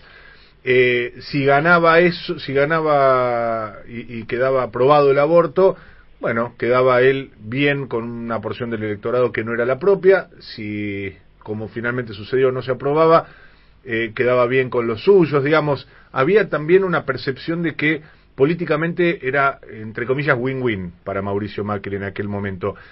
¿El gobierno de Alberto Fernández no pone mucho más en juego, en todo caso, en el resultado de este, de este debate? Mira, yo creo que Alberto, eh, yo le rescato y, le, y respeto muchísimo que no haya especulado con esto. Que mandó el proyecto como se comprometió en campaña, que cuando muchos le decían que no era el momento, eh, lo mandó, yo creo que comprendiendo que eh, para estos debates siempre te van a decir que no es el momento. Y es, la Argentina pasó un año dificilísimo y por ahí hubiese sido más cómodo decir no entremos en este debate para para no correr el riesgo de generar una nueva grieta o porque el marco de la pandemia y la verdad es que me parece que al momento de tomar la decisión política eh, de, mandarlo en este diciembre y en este año tan complicado para los argentinos y las argentinas, entendiendo que cada momento que pasa, cada minuto que pasa, cada día que pasa, seguimos poniendo en riesgo eh, situaciones de salud de las mujeres. Eh, no especuló y, y me parece que, que cuando tomó esa decisión demostró también que, que no le importaba si sacaba rédito político o no, eh, sino que demos- lo que estaba este, cumpliendo era con su palabra y que lo que le importaba era abordar un tema de salud que, que hay que hacerlo, ¿no? E incluso también este tuvo eh, digamos, la, la visión de ampliar este el tema y, y enviar el proyecto de mil días que contempla a todas aquellas mujeres que aún en situaciones de mucha vulnerabilidad toman la decisión de seguir adelante con el embarazo, cosa que también hay que reivindicar y respetar como un acto valiente, porque eh, las dos situaciones son decisiones que las mujeres tomamos a conciencia y, y que cuestan eso. Moro, y el último tema que no tiene que ver estrictamente con el aborto, eh, pasa por la decisión judicial, pasa por la ratificación por parte de la Corte Suprema de la condena contra Amado Vudú, eh, un tema que obviamente eh, motivó multiplicidad de opiniones en todo el arco político y querríamos preguntarle a usted también sobre, sobre este tema. Sí, la verdad es que yo no, ayer empezamos el debate nueve de la mañana y no, no, no lo vi, ¿no? Eh, nada todavía, pero, pero por supuesto me parece que, que, hay que en esto ver de que, de que habló la corte, no quiero opinar, eh, sin, sin conocer, pero nada, me solidarizo con todos mis compañeros que sé que estaban trabajando en una solicitada y, y, y con este tema para opinar sobre la sentencia. No vi los diarios ayer, no los vi ahí. Así que, pero, pero nada, me parece que hay mucho que hacer y en serio debemos ir hacia una reforma judicial en Argentina. eh, por más que pese, que cueste eh, y que la oposición eh, o el macrismo concretamente en este caso no quiere abrir el debate, no se puede seguir teniendo eh, extorsionado permanentemente este al poder político este y digamos la justicia desde una situación de superioridad poniéndose a querer conducir este junto con los lobbies económicos y mediáticos los gobiernos que van pasando pero ellos siguen quedando Para usted, eh, ¿existe todavía el offer en Argentina? Digamos, eh, ¿está vigente este mecanismo? Yo creo que hay mucha presión, sí, y además me parece que eh, es cierto que eh, parte de la estructura que Macri construyó alrededor de todo esto la trasladaron al gobierno de la ciudad, ¿no? Digamos, como que de alguna manera mudaron las oficinas. Eh, hay una cuestión estructural y de pensamiento muy parecido, ¿no? Cuando decían que Macri y Vidal no eran lo mismo, eh, nosotros intentábamos explicar que eran lo mismo, que Vidal tenía modos más dulces y más suaves, pero que en el fondo este, representaban lo mismo eh, políticamente. La sociedad nos terminó, eh, pese a todo la batalla mediática que hubo que dar, nos terminó dando la razón el día que Kisilov, que además fue, digamos, apedreado en donde canal de televisión ponías, este diario leías, eh, con un Clio y, y sin, sin mucho eh, medio ni barullo, le terminó ganando a la que decían que era invencible por más de 20 puntos la provincia de Buenos Aires. A ver si le entendí bien, eh, diputado. Usted dice que la estructura del offer que había montado Mauricio Macri eh, después de las elecciones se mudó a la ciudad de Buenos Aires. Yo creo que sí, que atrás de, de, de, todos, si vos te pones a ver, muchos funcionarios este de, del macrismo que participaban en esas áreas hoy son parte del gobierno de la ciudad, en esas y en otras. Parece que, que es una estructura que además surge en el gobierno de la ciudad de Buenos Aires. Digo, eh, me, surge el nombre de, de un viejo amigo de este programa que es eh, Juan Bautista Maíquez, pero no sé si se refiere a él o eh, habla de otros eh, funcionarios que hayan mudado de, de Nación a Ciudad de Buenos Aires y que hoy sean parte de esa estructura. Maíquez es un caso concreto, ¿no? eh, Maíquez eh, tiene a, cargo parte de todo esto, pero bueno, también deberá determinarlo la justicia, ¿no? Pero estoy convencida de que eh, hay una convivencia y hubo y seguirá habiendo entre lo que fue el gobierno nacional, el gobierno de la ciudad y el gobierno de la provincia de Vidal. Gracias, diputada, por estos minutos con nosotros en Toma y Daca. Gracias a ustedes. Hasta luego. Hablábamos con la diputada nacional eh, Cecilia Moró, vicepresidenta del bloque del Frente de Todos, presidenta de la Comisión de Legislación eh, General y eh, su cumpleaños en el día de hoy. No le dije feliz cumpleaños en el cierre, se lo dijimos medio tarde en el arranque, pero si nos está escuchando todavía, diputada, feliz cumpleaños, gracias por atendernos en un día tan especial, 11 horas 38 minutos, y sobre todo, Gaby, después que eh, hiciera esta declaración tan conmocionante, ¿no? Y tan conmovedora, conmocionante y conmovedora en, en el recinto, eh, en pleno debate sobre el aborto, hablando de una experiencia personal. Sí, eh, fue muy conmovedor ayer. Eh, te digo, terminaron, este, bueno, termi terminó ella hablando y, particularmente, este, mm, pidiendo que, eh, pidiéndole a todos los diputados y las diputadas piensen en sus hijas, piensen en que en que sus hijas no tengan que atravesar esa experiencia. Y además ella contó bueno que tuvo el acompañamiento de su mamá que lo pudo hablar que tuvo una familia que la acompañó pero que lo que eh, ella ella lo que dijo fue a mí no me dejó traumada de interrumpir ese embarazo a los 16 años me falló un método anticonceptivo dijo eh, no me dejó traumada eso me dejó traumado el pensar que yo estaba haciendo algo que era eh, un, de, en, un delito, ¿no? Digamos, en la, en la situación de la clandestinidad. Eh, Es lo que todas las mujeres, muchas mujeres que atraviesan eh, interrupciones voluntarias de embarazo, es lo que eh, cuentan como lo más traumático. Esa situación de ir a un lugar que no sabes qué, que no sabes quién, que eh, donde hay un médico que no se sabe, ¿no? Este y todas sabemos, todos sabemos perfectamente que las mujeres que tienen las posibilidades económicas lo hacen en clínicas privadas donde no hay ningún inconveniente. En general, como decía Cecilia, eh, es con tratamientos ambulatorios, misoprostol o por aspiración también puede ser, pero digo, es algo muy breve, muy sencillo. Las mujeres que tienen la posibilidad económica van y lo hacen y listo, pagan por eso y fin del tema. Todos la que sabemos es que las mujeres que tienen menos recursos terminan haciendo cualquier cosa con su cuerpo, digo, con, eh, eh, con riesgo de, de, de muerte, ¿no? Con riesgo de, de morir en una en una situación de, de querer hacerse un aborto casero que las cosas que hemos visto son realmente es, eh, es espantoso, es espantoso y es este la, la mujer que tiene decidido hacerse un aborto se lo hace en las condiciones que sea, ¿no? Entonces, lo que estamos diciendo es, bueno, démosle a todas las mujeres la misma posibilidad, porque la realidad es que las que tienen los recursos económicos se lo pueden hacer sin ningún problema. Entonces, eh, cuando nosotros vemos una mujer que muere desangrada por haberse hecho un aborto casero, digo, hemos, hemos visto cualquier cosa, ¿no? Cuando eh, la, la, la, la este, el símbolo hoy es la percha, ¿no? Pero es que porque es real. O una rama de perejil.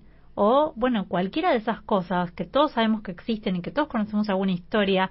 O, digamos, el tener... Eh, me ha pasado a mí siendo adolescente, ¿no? Tener una amiga que vos sabés que se va a hacer un aborto a no sabemos dónde y con quién y cómo va a salir.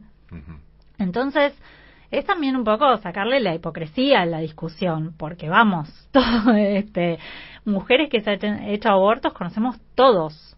Entonces, bueno, este, me parece que es un poco poner la, la, la situación sobre la mesa de algo que todos conocemos, lo que se hace en secreto y en la clandestinidad, y hay mucha gente que se hace rica a costa de eso, o lo hace el Estado y además el Estado tiene posibilidad de recibir a esa mujer, de darle, eh, de darle información, de darle información para que no vuelva a, a, atravesar la misma situación.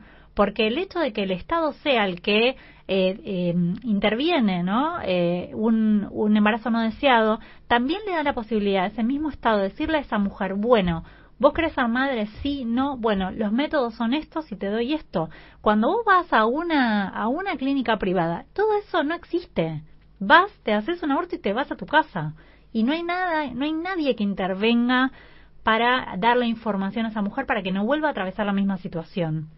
Entonces digo, es un poco, eh, también por eso te dicen, este, eh, va a bajar probablemente con, con, los años, con el correr de los años, la cantidad de, de abortos.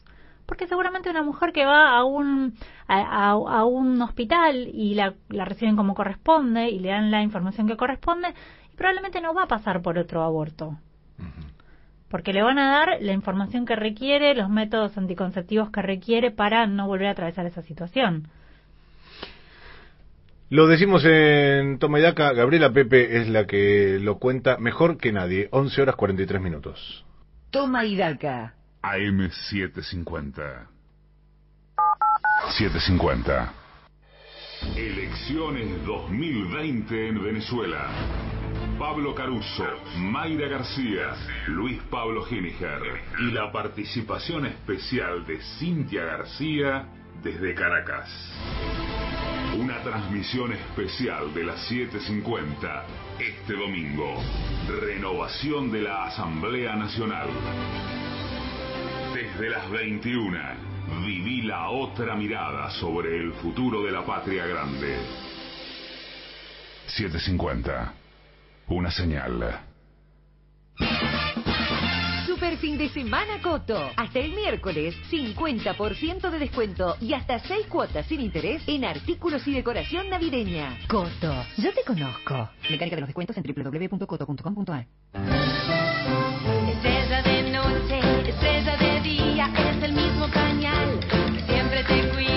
Estrella en la plaza, estrella en tu casa, te cuida la piel y nunca te falla.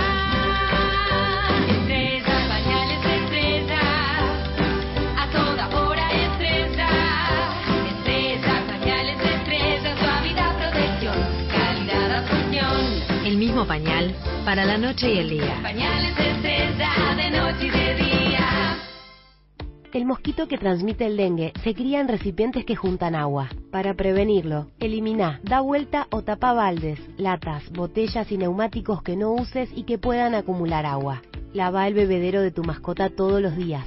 Destapa las canaletas, rejillas y desagües de lluvia. Rellena con arena los portamacetas. Desmaleza jardines y patios. Que el mosquito no se críe en tu casa. Evita que se reproduzca. Más información en argentina.gov.ar. Argentina Unida. Ministerio de Salud. Argentina Presidencia.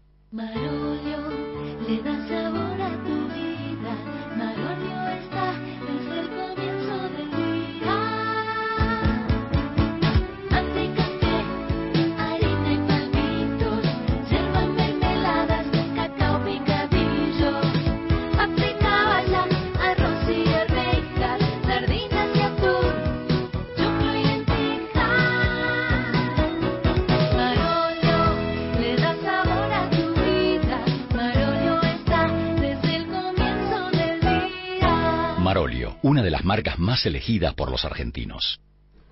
Llegó la Chevrolet Tracker, la nueva normalidad de las SUV. Una normalidad que establece que tus viajes sean con Wi-Fi y motor 1.2 turbo, que puedas contar con asistente de estacionamiento y sistema de frenado de emergencia. Conocela ahora entrando a chevrolet.com.ar. En Walmart y Chango Más volvieron los ofertazos XXL especial fiestas. Hasta el miércoles 16 de diciembre aprovecha 3x2 en Clyde, Tang, pastas Marolio, galletitas seleccionadas y mucho más. 50% en la segunda unidad de Coca-Cola Light y sin azúcar no retornables, budines y pan dulces de muchas marcas. Además, compra hoy y paga en 3 meses en 12 cuotas sin interés en TV LED, aires acondicionados, heladeras y muchas categorías más. Vení a Walmart y Chango Más. Tenés 14 días para aprovechar miles de super ofertas. Para más información consulta en www.walmart.com.ar o en más sencillas de la vida son molto importantes, no se olvidan. La pasta del domingo, la alegría y el aroma pomarola en la cocina. Por calidad, molto conviene, porque si es molto, molto bene. Las cosas más sencillas de la vida ya volverán. Ahora quédate en casa. Te lo pide Molto, con más de medio siglo en la mesa de los argentinos. Este sábado, las 7.50 se pone la 10 para homenajear al Diego. Especiales 7.50 a las 17. El homenaje al capitán argentino. Diego Armando Maradona, una señal eterna.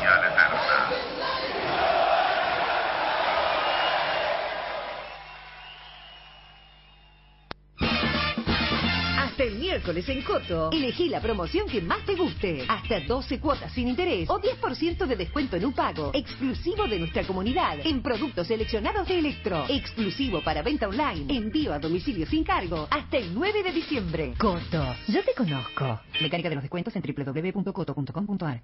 Una señal.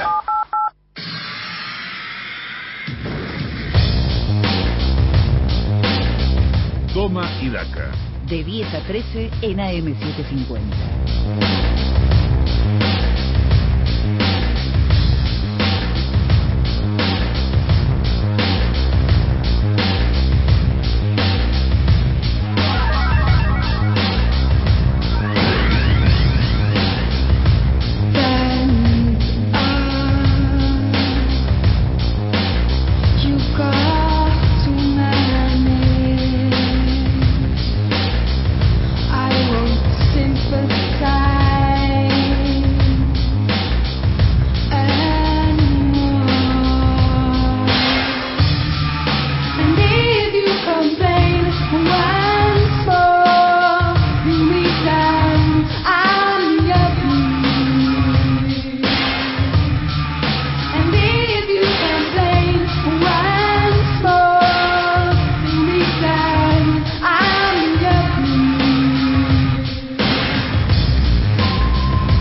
La que canta eso es Bjork, y ahí me sigue toreando Julián Ellensbach y me dice, poné la versión de Helmet.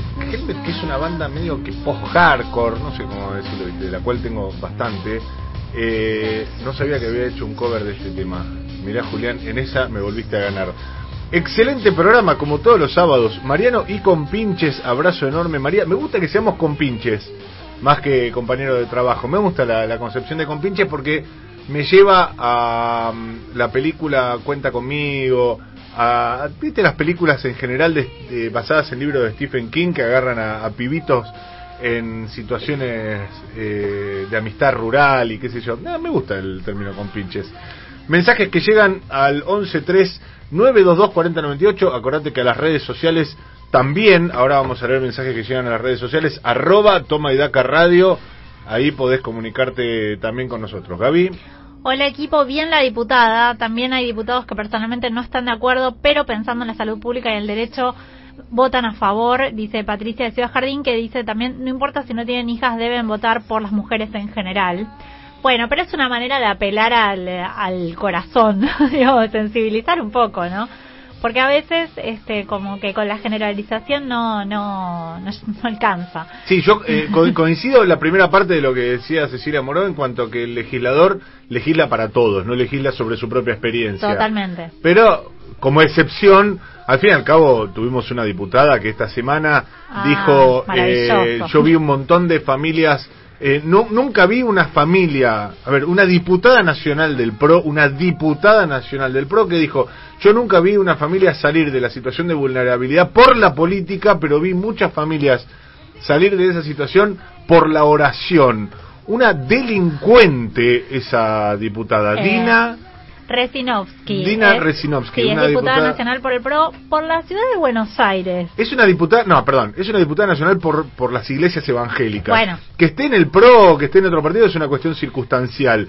Es eh, de la tendencia internacional que lamentablemente también tiene presencia en Argentina de que las iglesias evangélicas y cultos tengan una expresión parlamentaria cuando claramente son esos mismos dirigentes quienes niegan la política como instrumento superador, como instrumento de, crecimiento. A mí no, me- no me genera ningún conflicto que haya eh, un diputado, un senador, un funcionario que se declare religioso, que confíe en, en su Dios, etcétera, etcétera. Ahora, que diga que la herramienta de transformación es la oración y para nada la política es una deshonra para el cargo que está ocupando, que fue lo que dijo, lo dijo en un, eh, no lo dijo en una misa, lo dijo en eh, una en una comisión del Congreso. Sí, sí. Este, ayer decía un, un amigo periodista, Juanjo Domínguez, decía, no los quiero escuchar a, a que vengan a decir, ¿no? Que los, los diputados del norte de la, de la Argentina, ¿no? De las provincias del norte, no, es el diputado Las de la provincias de- feudales. Claro, claro, exactamente. Ciudad de Buenos Aires. Eh, escuchar Rush en Toma y Daca me hizo el día, dice Ignacio, que se comunicó a través de nuestra página de Facebook, a donde también podés encontrar vía arroba Toma y Daca Radio. ¿Más mensajes, Gaby? Mariano, que la diputada deje la banca y no cobre el sueldo, entonces, dice Guille de Caballito, claro. Vamos a rezarle a Dios por eso. Sí, que le, que le pida a Dios que le pague el sueldo. Sí. Y si nos quiere donar el sueldo, nosotros sabremos muy bien qué hacer con esa plata, no tenemos ningún problema. Eh, es el programa sobre actualidad política que mejores análisis y música tiene sin dejar de nombrar a su pedagogo de cabecera, dice Guillermo, que coincido con la parte de actualidad política, pues le corresponde a Gabriela Pepe, los análisis eh, que también le corresponden a Gaby y a Pato Bali, a quien le mandamos saludos, y la música me hago cargo yo. Así que de esa parte me voy a jactar yo, mi amigo Guillermo. ¡Oh! Mirá la hora que es, hora de escuchar las noticias. Eh, después seguimos leyendo mensajes y mucho más porque tenemos toma y daca hasta las 3. Si te hacemos compañía, y ahora es el momento de Ricardo Álvarez y las noticias.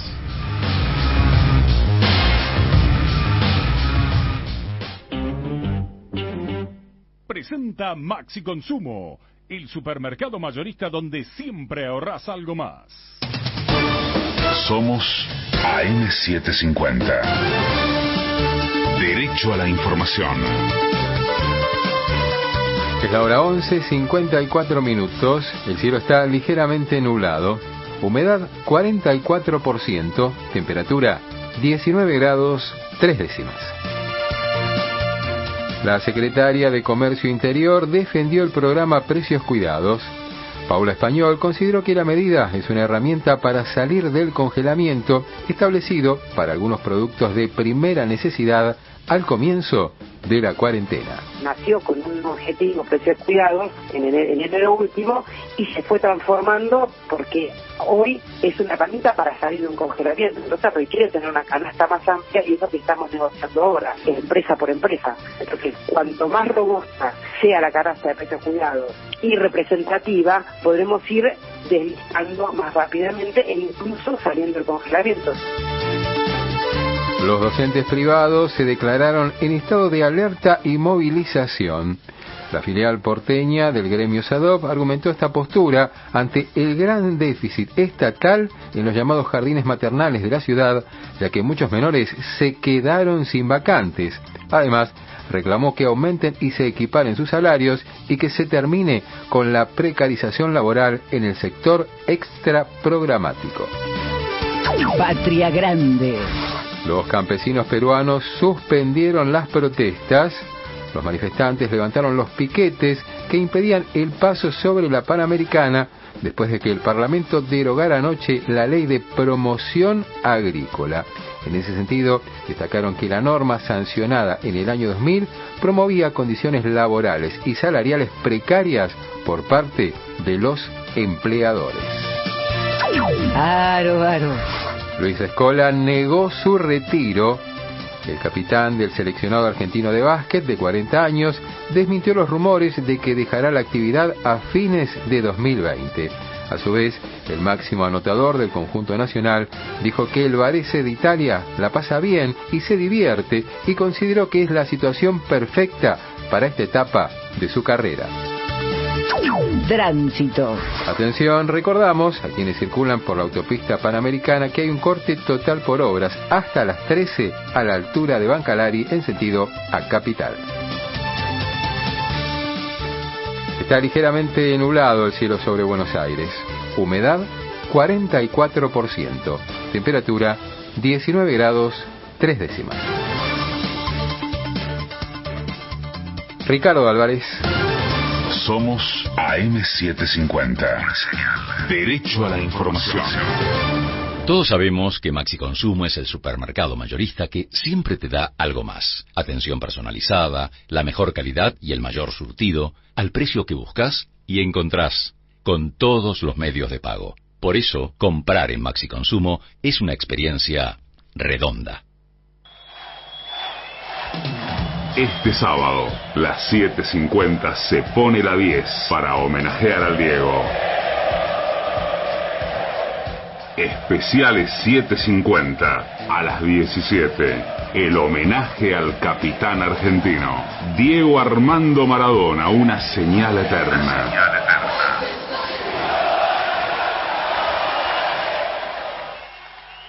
AM750. Una señal.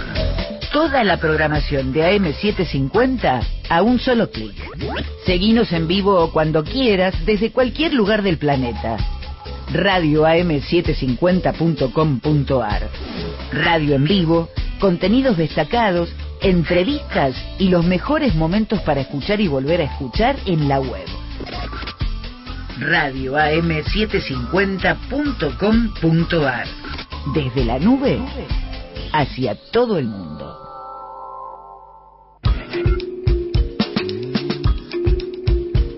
AM750. Una señal. Seguimos en Toma y Daca. Toma y Daca. Un equipo para explicarte lo que pasa en tu idioma. Mariano Martín en AM750.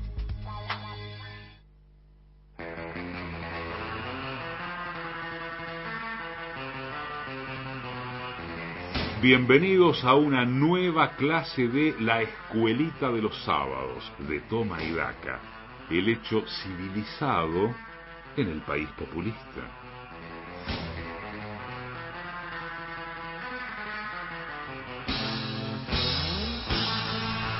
Lo estabas pidiendo, lo estabas esperando, querías enterarte más, querías eh, entrar en las profundidades del conocimiento, la cultura y la sapiencia.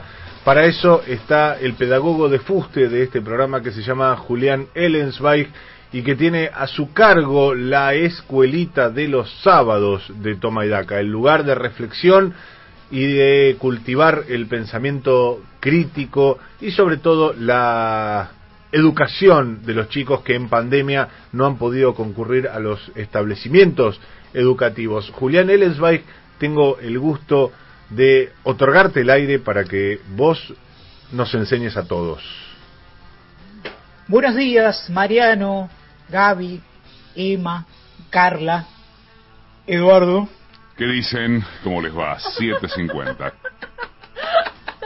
Buenos días a los leones y suricatas de la siempre creciente comunidad Tomaidaca que cada sábado apuestan a la civilización en esta tribuna de doctrina de AM750 y en forma de podcast en Spotify.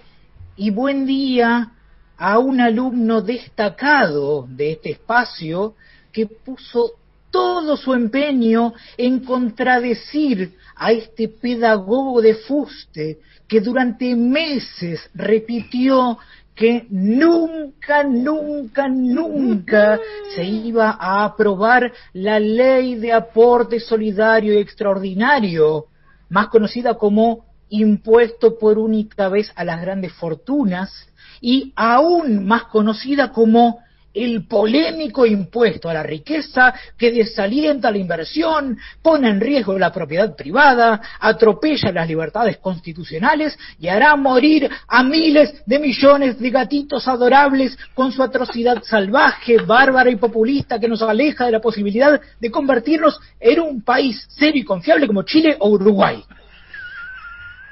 Voy a subirle la nota de concepto a ese alumno por haber logrado que eso que nunca, nunca, nunca se iba a aprobar terminara aprobándose, porque reconocer las equivocaciones es propio de pedagogos de fuste como quien les habla. Eso sí, la buena nota de concepto la escribí en lápiz y se puede borrar si no se pone al día con la FIP y no paga el aporte correspondiente a su inmensa fortuna. Yo me tomo muy en serio mi trabajo de docente y no le regalo nota a nadie. Y le digo a ese alumno que esa buena nota de concepto escrita en lápiz puede borrarse o incluso transformarse en una mala nota escrita en marcador indeleble. Si esos 420 mil millones que en teoría recaudaría el Estado por el aporte de las menos de 12 mil personas que según datos de la FIP deberían pagarlo, se pierden por el camino y no llegan a donde deben llegar. El pedagogo de fuste que les habla, o sea, yo, es muy riguroso para evaluar. Ténganlo en cuenta porque nunca, nunca, nunca le temblará el pulso para modificar la nota de concepto de un alumno si la situación lo amerita. Y siempre, siempre, siempre estará dispuesto a reconsiderar, reconsiderar una buena nota de concepto en el caso de que sea necesario. Hecha esta aclaración respecto a la metodología que se aplicará para definir la nota de final de esta cátedra, no me queda más que pedirle a la operadora y jefa de preceptores de este espacio, Carla Borria, que haga sonar el timbre para dar inicio oficial a una nueva clase de la escuelita de los sábados de Tomaidaca.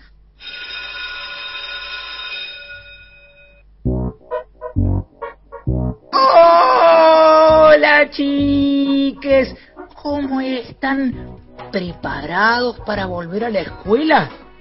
El ministro de Educación de la Nación anunció que el primero de marzo comenzarán las clases presenciales en 17 provincias y aseguró que habrá un regreso masivo a las aulas, ya que se prevé que la situación epidemiológica sea positiva tras el verano. Y si lo dijo el ministro de Educación de la Nación, no me cabe la menor duda de que esas palabras se convertirán en realidad. Estamos en la recta final del año, chiques, y el pedagogo de fuste que les habla quiere asegurarse de que va a seguir dando clases en la escuelita de los sábados de toma y daca también en 2021. Le pertenezco, señor ministro. Cuente con este humilde docente para lo que haga falta. Eh, recuerde que le pertenezco, ¿eh? Las autoridades me pidieron por favor que comience mi clase del día, chiques, hablando acerca de los sustantivos. ¿Saben qué son los sustantivos? Por supuesto que no saben si sus mentes de millennials están demasiado ocupadas distinguiendo diferencias inexistentes entre Eco, Kea, Duki, Babi y el resto de los millones de traperos con nombres ridículos hechos con palabras graves de dos sílabas que generan un entusiasmo inexplicable para cualquiera que haya nacido en el siglo pasado. Los sustantivos, chiques, son palabras que designan elementos materiales o inmateriales que hay en la realidad, como libro o mesa, o que son construcciones del pensamiento, como tiempo o libertad. Los sustantivos propios, a diferencia de los comunes, designan puntualmente ciertas entidades que resultan singulares, únicas. Los sustantivos propios más tradicionales son los nombres de personas, países o instituciones, pero no son los únicos. Cualquier nombre que identifique a algo puntual, como a una marca comercial, será un nombre propio o sustantivo propio. Vamos a ver si queda claro analizando un caso, chiques.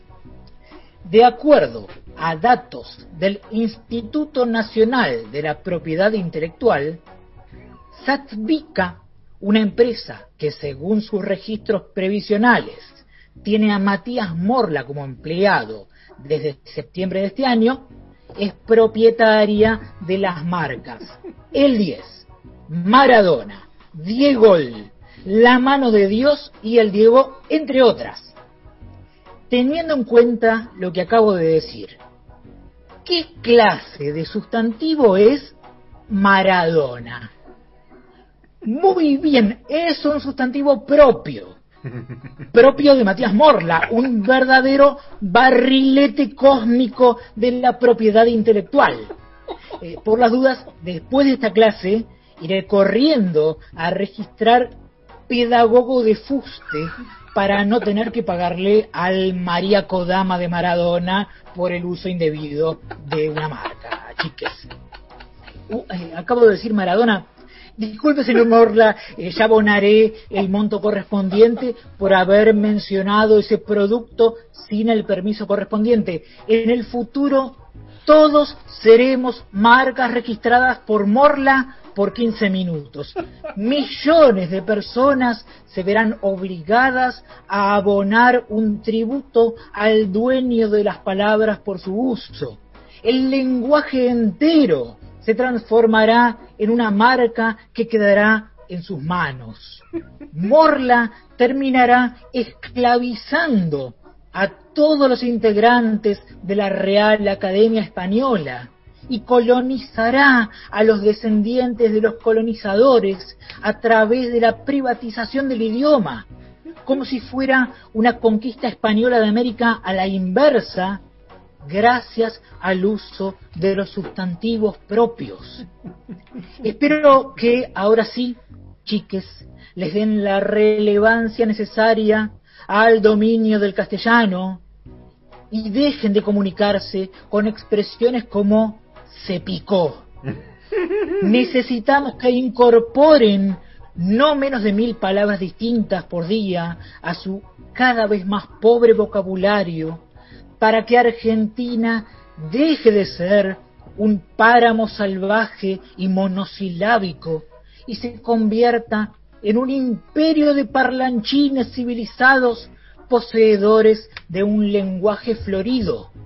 Es imperioso que pasemos a ser el granero de palabras del mundo y nos convirtamos en el principal exportador de sustantivos y adjetivos.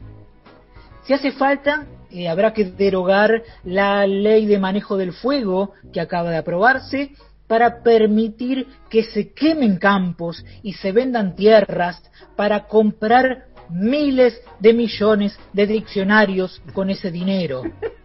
También se podría comprar diccionarios con plata proveniente de la venta de espacios públicos de la ciudad de Buenos Aires. Si es que queda alguno sin vender, por supuesto. Eh, creo que queda alguno, aunque no estoy seguro. Pero eh, no todo es lengua en la escuelita de los sábados de Tomaidaca, chiques. Como pedagogo de fuste, también debo explicarles cuestiones básicas de otras materias importantes como física.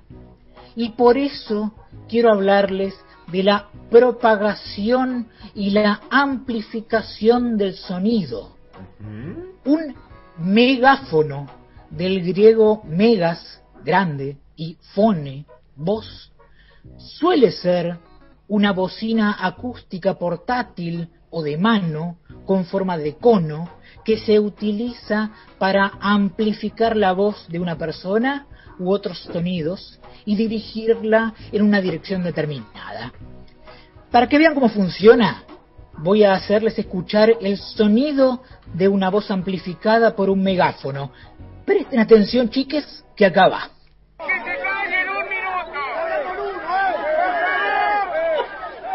Miren, estamos organizándonos. Algunas horas. Lo que necesitamos es que vuelvan a ordenarse y vuelvan a entrar los modos en que estaban entrando. ¿Lo reconocieron? Sí, era el presidente Alberto Fernández amplificando su voz con un megáfono en el velatorio de Maradona. Y sí, nadie, nadie, nadie le hizo caso, pese a que su voz estaba amplificada. Veamos ahora cómo suena una voz cuyo sonido es captado por un micrófono. Les estoy anunciando acá en este instante que estamos mandando al Congreso Nacional una ley de expropiación del Grupo Vincentín para que el Estado Nacional se haga cargo. Todos los activos del Grupo Vincentín pasarán a formar partes de un grupo, de un fondo fiduciario, serán parte de un fondo fiduciario y que le encomendaremos la gestión de ese fondo fiduciario a IPF Agro. ¿Lo reconocieron? Sí, era el presidente Alberto Fernández usando un micrófono para anunciar la expropiación de Vicentín, que nunca, nunca, nunca se llevó a cabo, porque dio marcha atrás, como si fuera un dirigente de la UAR anulando una sanción a un jugador que escribió comentarios racistas y xenófobos. Tal vez, chiques, sea más conveniente hacer en vez de decir y realizar en vez de prometer. O eh, cambiar de megáfono, o de micrófono, o de presidente. Ah, no, eh, de presidente no. Dejen gobernar, chiques. No le hagan el juego a la derecha y no digan que ni el propio Alberto Fernández le hace caso a sus palabras cada vez que agarra un megáfono o un micrófono o un sillón de Rivadavia. No sean desestabilizadores y dejen gobernar. Me despido recordándoles que vamos a reencontrarnos la semana que viene en la escuelita de los sábados de Tomaidaca porque la pandemia de coronavirus no va a terminar nunca, nunca, nunca. Como nunca, nunca, nunca debemos dejar de considerar la posibilidad de que la Tercera Guerra Mundial comience con un cruce de carpetazos y cancelaciones, cancelaciones de cancelaciones y cancelaciones de cancelaciones de cancelaciones. Como nunca, nunca, nunca hay que aprovechar el caso de los tweets de los integrantes de los Pumas como excusa para decir que César el Hombroso fue el científico más grande de todos los tiempos, por más que pensemos que César el Hombroso fue el científico más grande de todos los tiempos. Como nunca, nunca, nunca será demasiado importante el número de calzado de una presidenta, ex presidenta, por más que ese número sea 40.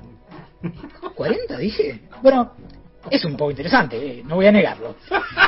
La pandemia no va a terminar nunca, nunca, nunca, chiques.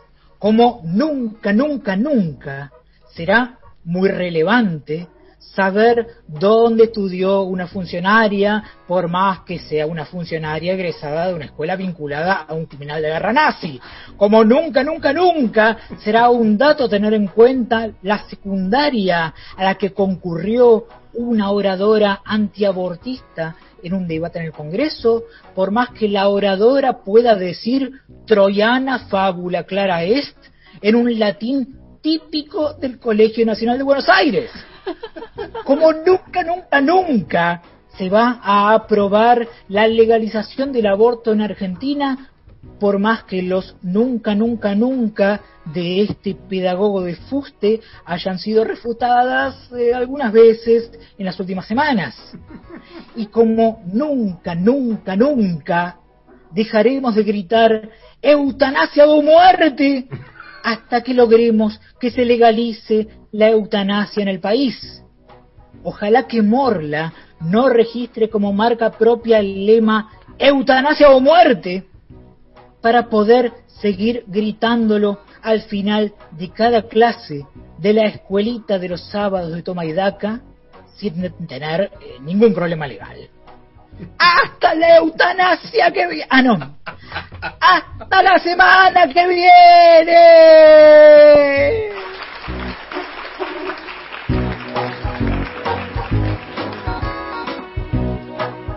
Toma y daca. AM750. 750. Elecciones 2020 en Venezuela. Pablo Caruso, Mayra García, Luis Pablo Giniger y la participación especial de Cintia García desde Caracas. Una transmisión especial de las 7.50 este domingo. Renovación de la Asamblea Nacional desde las 21. Viví la otra mirada sobre el futuro de la patria grande. 750. Una señal. Super fin de semana Coto. 15% de descuento con todas las tarjetas de débito de todos los bancos y 20% de descuento con las tarjetas de débito Banco Ciudad. Coto, yo te conozco. Los descuentos bancarios no incluyen electro. Mecánica de los descuentos en www.coto.com.ar. Si tuviste COVID-19, podés ayudar a salvar vidas. Dona tu plasma. Legislatura de la Ciudad Autónoma de Buenos Aires. El mosquito que transmite el dengue se cría en recipientes que juntan agua. Para prevenirlo, elimina, da vuelta o tapa baldes, latas, botellas y neumáticos que no uses y que puedan acumular agua. Lava el bebedero de tu mascota todos los días. Destapa las canaletas, rejillas y desagües de lluvia. Rellena con arena los portamacetas. Desmaleza jardines y patios. Que el mosquito no se críe en tu casa. Evita que se reproduzca. Más información en argentina.gov.ar. Argentina Unida. Ministerio de Salud. Argentina Presidencia. Estrella de noche, estrella de día, es el mismo pañal que siempre te cuida. Estrella en la plaza, estrella en tu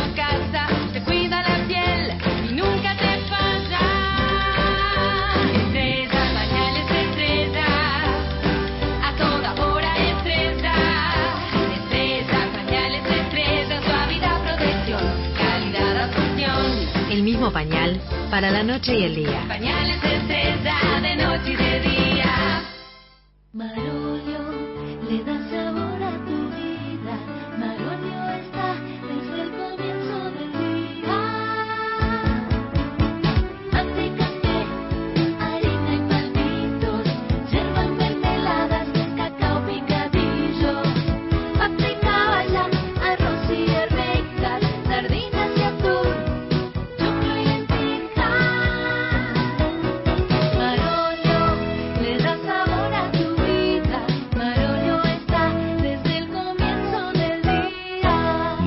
Las marcas más elegidas por los argentinos.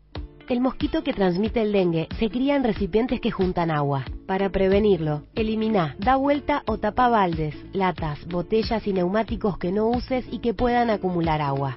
Lava el bebedero de tu mascota todos los días. Destapa las canaletas, rejillas y desagües de lluvia. Rellena con arena los portamacetas. Desmaleza jardines y patios. Que el mosquito no se críe en tu casa. Evita que se reproduzca. Más información en argentina.gov.ar. Argentina Unida. Ministerio de Salud. Argentina Presidencia. En Walmart y Chango Más volvieron los ofertazos XXL especial fiestas. Hasta el miércoles 16 de diciembre aprovecha 3x2 en Clyde, Tang, pastas Marolio, galletitas seleccionadas y mucho más. 50% en la segunda unidad de Coca-Cola Light y sin azúcar no retornables, budines y pan dulces de muchas marcas. Además, compra hoy y paga en 3 meses en 12 cuotas sin interés en TV LED, aires acondicionados, heladeras y muchas categorías más. Vení a Walmart y Chango Más. Tienes 14 días para aprovechar miles de super ofertas. Para más información consulta en www.walmart.com.ar o en www.changomas.com.ar. Las cosas más sencillas de la vida son molto importantes, no se olvidan. La pasta del domingo, la alegría y el aroma pomarola en la cocina. Por calidad, molto conviene, porque si es molto, molto bene. Las cosas más sencillas de la vida ya volverán. Ahora quédate en casa. Te lo pide Molto, con más de medio siglo en la mesa de los argentinos. Ahora en Argentina podés disfrutar de Express Wi-Fi by Facebook gracias a su alianza con TotalNet. Pedilo por WhatsApp al 11 7200 2222 o a través de nuestra web www.total.net.ar. Empezá hoy a vivir el mañana. TotalNet en alianza con Express Wi-Fi by Facebook. Semana Coto. Hasta el martes, 3x2 en vinos finos, champañas y espumantes que podés combinar como quieras. 2x1 en dolce gusto y jugos en polvo seleccionados. 80% de descuento en la segunda unidad, llevando dos productos iguales en pan dulce y budines bimbo y valente. Limpiadores cremosos, suavizantes para la ropa, rollos de cocina y en todos los pañales. Coto, yo te conozco. Mecánica los descuentos en www.coto.com.ar. Este sábado, las 7.50 se pone la 10 para homenajear al Diego. Especiales 7.50 a las 17. El homenaje al capitán argentino. Diego Armando Maradona, una señal eterna. Una señal eterna.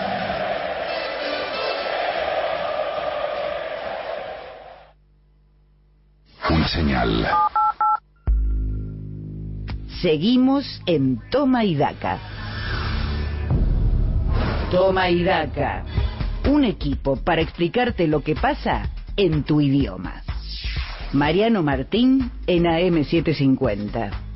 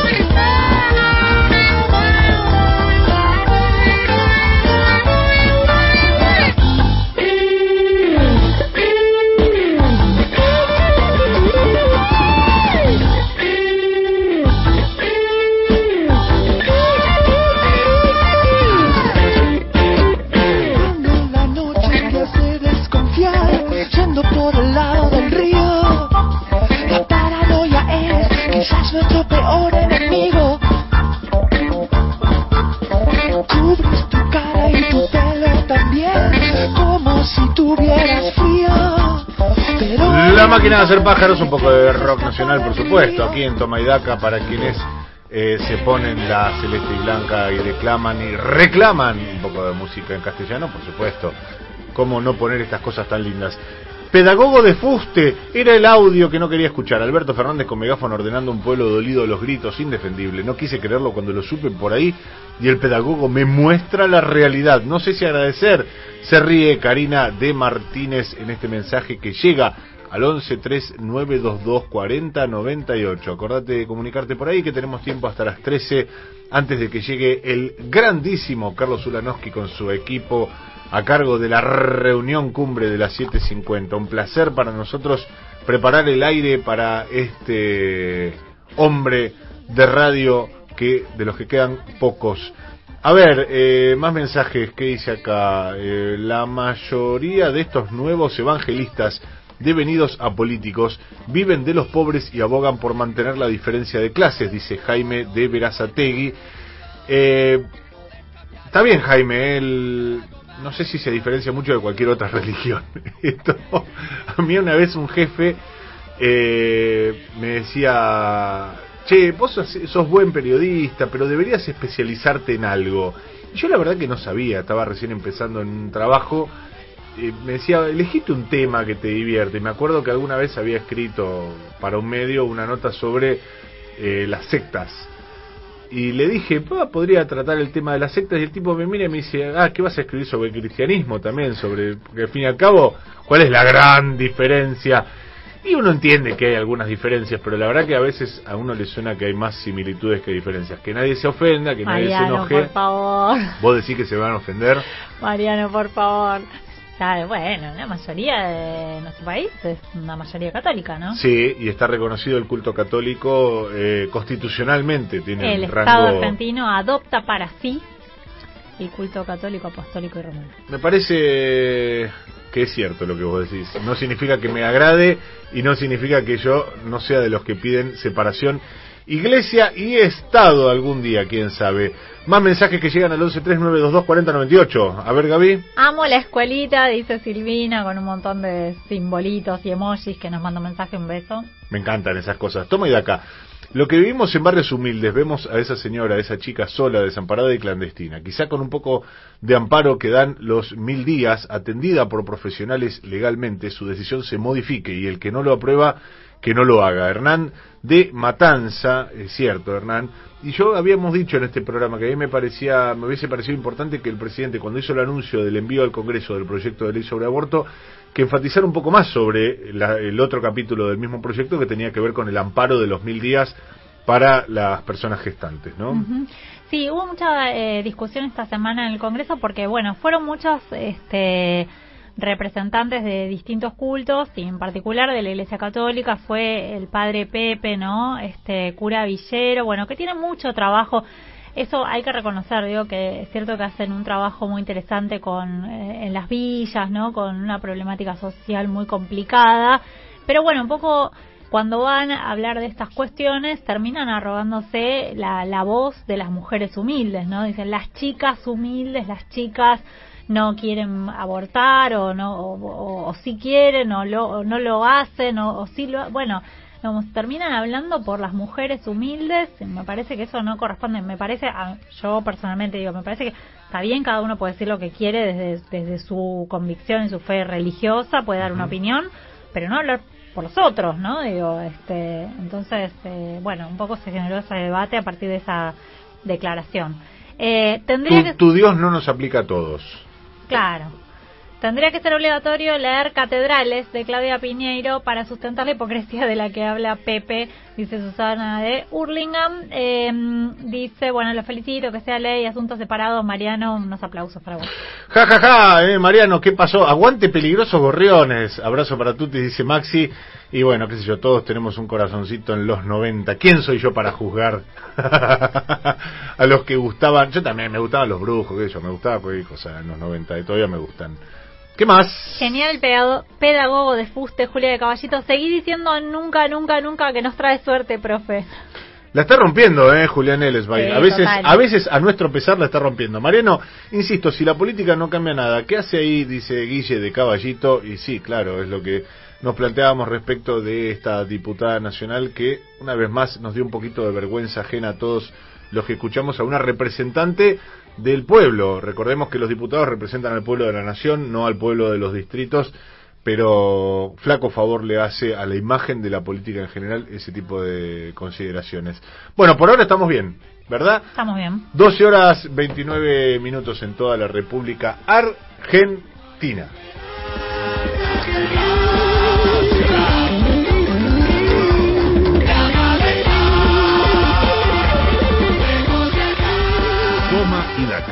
Mariano Martín. Somos una señal. Bueno, antes que nada, un saludo, Gaby. Hemos tenido mucho contacto profesional en la Cámara de Diputados.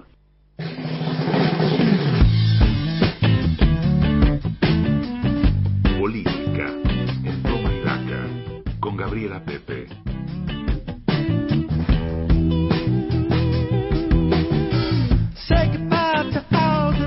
Y ahora sí, Gabriela Pepe, medio que lo, medio que me botea la sección Aliberti, ¿viste? Con- cuando arranca diciendo, ahí viene la política. Y claro, con esa voz, papá, más bien. Yo haría cualquier cosa. Yo si tengo esa voz, te digo, mi vida sería otra cosa totalmente distinta. Pero nos ponemos serios porque hay mucho tema de la rosca, lo adelantó Gabriela Pepe en el arranque del programa. La rosca hoy le gana todo. Y fin de semana plena rosca porque se, se resuelven muchas cosas todas juntas, ¿no? A fin de año. Y ayer hubo una foto muy importante para el gobierno que es el presidente con eh, todos los, bueno, la mayoría, la enorme mayoría de los gobernadores y las gobernadoras. Eh, y bueno, el único ausente en esa foto fue Horacio Rodríguez Larreta, el jefe de gobierno porteño. Recordemos qué es lo que se firmó. Se firmó el consenso, el nuevo consenso fiscal que propone el gobierno nacional. Los gobernadores habían eh, eh, firmado a fines de 2017 el consenso fiscal con Mauricio Macri. Ese consenso fiscal lo que decía es que las provincias, los distritos tenían que ir gradualmente reduciendo impuestos, ¿no? Eh, ingresos brutos, sellos. Porque, ¿qué decía Mauricio Macri? Porque se viene una reactivación, se viene una lluvia de inversiones, así que este, ustedes pueden ir bajando las- los impuestos y eso va a traer más inversiones y así se va a, de todas formas, compensar lo que pierden bajando impuestos con la mayor actividad. Bueno, eso no pasó, ¿no?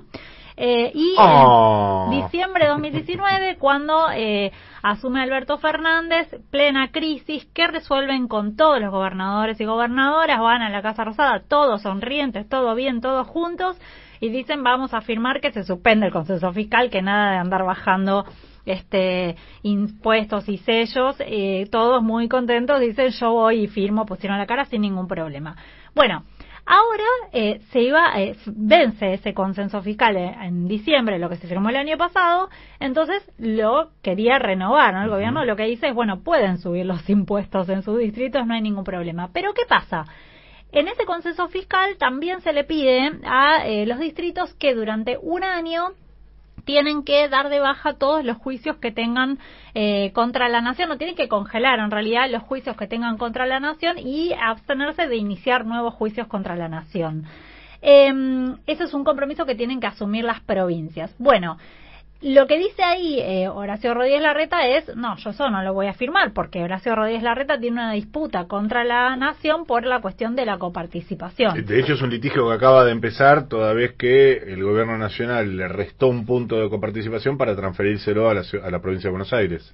Claro, bueno, en realidad lo que hace es restituir, el gobierno nacional lo que, lo que hizo fue restituir la situación a lo que era anterior a Mauricio Macri y definir por ley cuánto le costaba efectivamente, el tras, cuánto, a cuánto correspondía efectivamente el traspaso de la policía de la nación a la ciudad. Eh, la ciudad no lo quiere firmar eso, ¿no? Pero ah, también eh, hay que tener en cuenta que esa misma cláusula estaba vigente en el, en el consenso que firmaron con Mauricio Macri en 2017. En ese, en aquel consenso 2017 también decía, te lo leo textual, abstenerse de iniciar procesos judiciales relativos al régimen de coparticipación federal de impuestos a afectaciones específicas de recursos y a transferencia de competencias, bueno, eh, por hechos consumados, eh, por hechos anteriores a la entrada en vigencia del consenso y desistir inmediatamente de los procesos judiciales ya iniciados relativos al eh, régimen de coparticipación federal de impuestos. Es decir, en realidad, y, y en particular era una, una cláusula para la provincia de Buenos Aires que tenía también este un, un litigio con la nación por el fondo del conurbano. Claro. Sí, bueno. Eso ya lo decía el consenso de 2017. Eso lo firmaron todos en 2017, salvo este San Luis. Eh, y algunos decían, no, lo que pasa es que yo no puedo hacer eso porque en realidad eh, a mí me pueden demandar por, este, por hacerle perder derechos a mi provincia, ¿no? Bueno, lo firmaron y no hubo ningún problema, este, pero ahora Horacio Rodríguez Larreta dice yo eso no lo puedo firmar, ¿no? Porque sería como desistir de el- de- del reclamo de recursos para la ciudad de Buenos Aires. Porque Bueno, digo, alguien le puede decir que eh, si no lo firma es violatorio del consenso fiscal previo, pero al mismo tiempo, si no me equivoco, Ro- Rodríguez Larreta podría decir eh, que esto es un hecho, entre comillas, nuevo, digamos. Es, por más que tenga como correlato eh, lo que alguna vez eh, puso de más en la ciudad de Buenos Aires Mauricio Macri por el traspaso de la policía, no sé si Horacio eh, Rodríguez Larreta no podría decir, bueno, pero yo cuando firmé el consenso fiscal a mí no me estaban sacando este punto. Sí. Sí, puede ser. Digo, esto es todo negociable, ¿no? Eh, digo, tranquilamente se puede firmar eso igualmente, este, seguir adelante con el reclamo. Pero bueno, este, mm, también otra de las cláusulas que pedía el consenso fiscal era, eh, le pedía a los gobernadores que acompañaran la ley del aporte solidario de la- extraordinario de las grandes fortunas. Eso después lo sacaron, pero eh, bueno, en los hechos vemos que se aprobó, ayer se aprobó, ¿no? En el Senado finalmente se sancionó la ley. Eh, y hubo algún ayudín también, ¿no? De los, de los, eh, algunos gobernadores, del gobernador Gerardo Morales en particular, ¿no? Gobernador de- del radicalismo. Em, entonces, hay tres puntos que le molestan a Rodríguez Larreta, que es esto, de que tiene que ver con los juicios este, contra el Estado, la cuestión de la coparticipación, eso es lo que él cree que no puede, no puede dar de baja. Eh, quiso Horacio Rodríguez Larreta arrastrar a los otros gobernadores de Juntos por el Cambio a una foto, ¿no? A hacer algo más fuerte para que lo defendieran, pero la verdad es que no lo logró. Eh, y están vigentes de todas formas todavía las negociaciones entre la nación y la ciudad porque abarcan muchas otras cosas. Es la, la coparticipación, son tierras, hay muchas este, tierras em, que le transfirió, vamos a, a ser sintéticos, cuando se construyó el paseo del Bajo, ¿no? Ahí este, la, nación eh, financió gran parte de esa obra, después no tenía fondos para pagarlo, entonces le dijo a la, a la ciudad, bueno, te voy a transferir eh, todos estos terrenos, ¿no? Para que vos los puedas vender o comercializar o, bueno, hacer lo que quieras. Le transfirió muchos terrenos de la nación a la ciudad de Buenos Aires.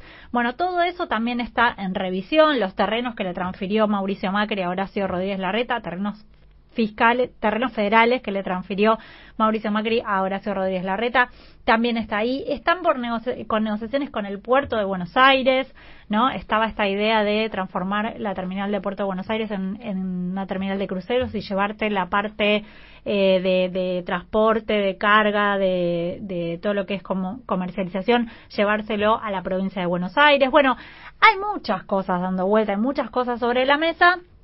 Y esta semana, eh, ayer en realidad, hubo este también eh, un, eh, llamados entre la Casa Rosada, entre el ministro del Interior Guado de Pedro y Horacio Rodríguez Larreta. O sea que no está cerrada esa negociación, puede que la Ciudad de Buenos Aires lo firme, eh, pero en el medio de todo esto también digo cómo llega esto a la pelea, a la- al debate por la legalización del aborto. Se pudrió de tal forma la relación entre la ciudad de Buenos Aires y la nación por la ley de coparticipación, eh, que del recorte de coparticipación o bueno de de no La sé, restitución, depende cómo lo sí, veamos, según sí. lo- quien lo cuente no es este la ciudad dice que es un recorte la nación lo que dice es volver a hacer justicia con lo que se dio de más. Este se pudrió de tal forma la relación que también se había puesto en duda en algún momento eh, peligro la sesión por el aborto, ¿no?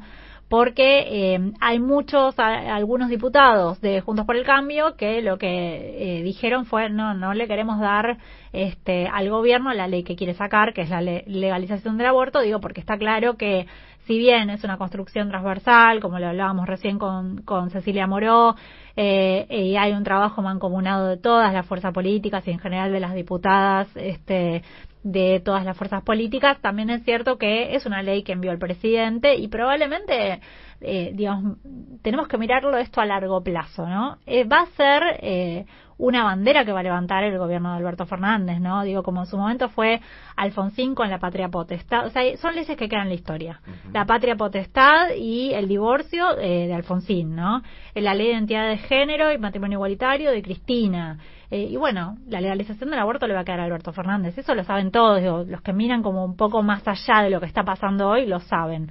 Entonces, en algún momento... Perdón, y Gaby, me parece que le suma épica el hecho de que hace apenas dos años se debatió en el Congreso y ya tuvo un voto negativo, con lo cual Totalmente. revertir esa historia también le da una suerte de eh, mayor volumen político a un resultado si eventualmente se cumple esta, este pronóstico que, que- que vos tenías y del que coincide Cecilia Moró de que se va a aprobar en esta ocasión. Sí, totalmente. Entonces digo, estuvo eso, es la relación tirante entre la nación y la ciudad, que yo el otro día también preguntaba, che, no fue, eh, no metió mucho ruido todos los cruces que hubo por eh, la, eh, la despedida de Diego Maradona.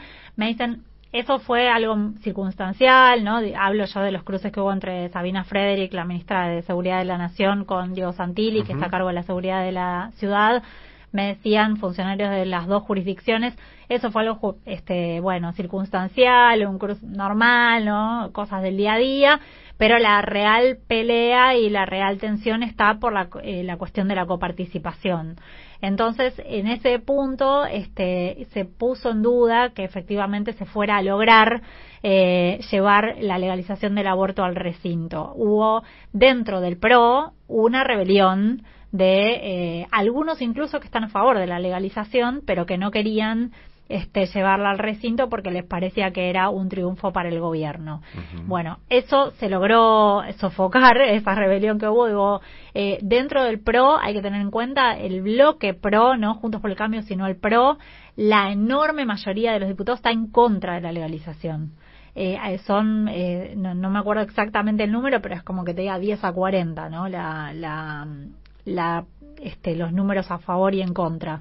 Entonces, la verdad que eh, Silvia Lospenato ahí, este, eh, diputada y secretaria parlamentaria de- del, del interbloque Juntos por el Cambio, tuvo que hacer mucho para lograr que eh, efectivamente se dieran este, en esto de, bueno, vamos a tratar la ley la semana que viene, porque no solamente hay que conseguir los votos, sino que hay que conseguir el quórum.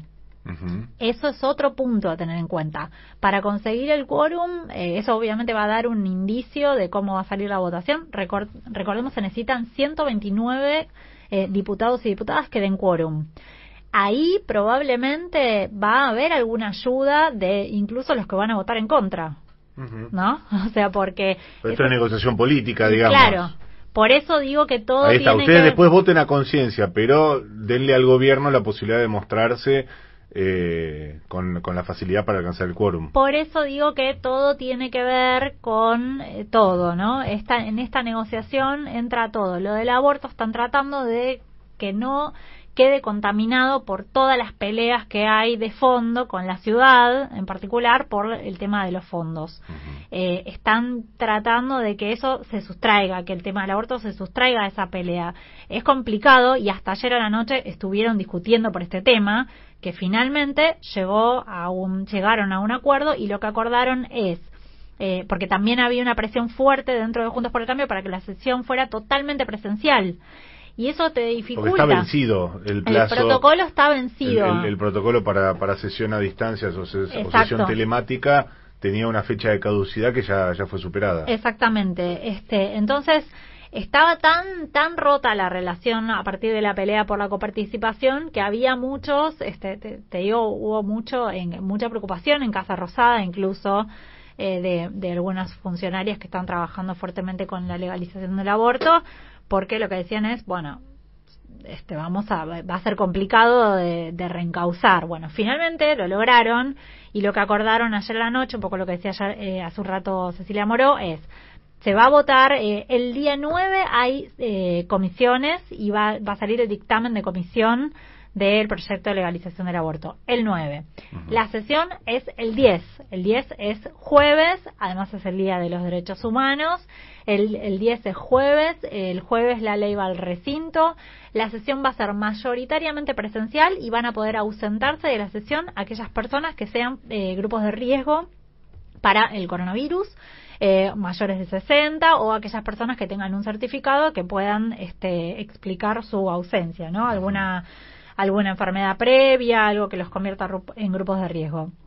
Después el resto de los diputados va, y las diputadas van a estar en el recinto, eh, van a hacerse eh, examen de PCR previo para poder ingresar y la sesión dicen que puede llegar a durar hasta 30 horas, va a ser muy largo el debate, así que empieza el jueves 10 y termina el viernes 11. Vos ya estás haciendo yoga, ya estás haciendo la previa, porque si, si los que seguimos hace mucho tiempo el trabajo de Gabriela Pepe, sabemos que ella se mete eh, y además de que te mantiene al día con a través de Twitter y redes sociales de todo lo que pasa en el Congreso, tiene, tiene al, dedillo que vota cada uno, a qué hora votan, las previsiones, bueno, entonces va a ser muy interesante seguir esa labor. Pero recién pensaba cuando hablabas, Gaby, que eh, mucho de, de esto debe tener que ver con las desventajas obvias, pero también puede haber alguna ventaja de los cuellos de botella que se producen en el Congreso a fin de año. Es decir, en general, eh, y sobre todo en un año tan particular como este de la pandemia, eh, el gobierno que venía de postergar un montón de, de- de decisiones y de debates parlamentarios, los termina encarrilando todos en esta puerta 12 que se arma a fin de año.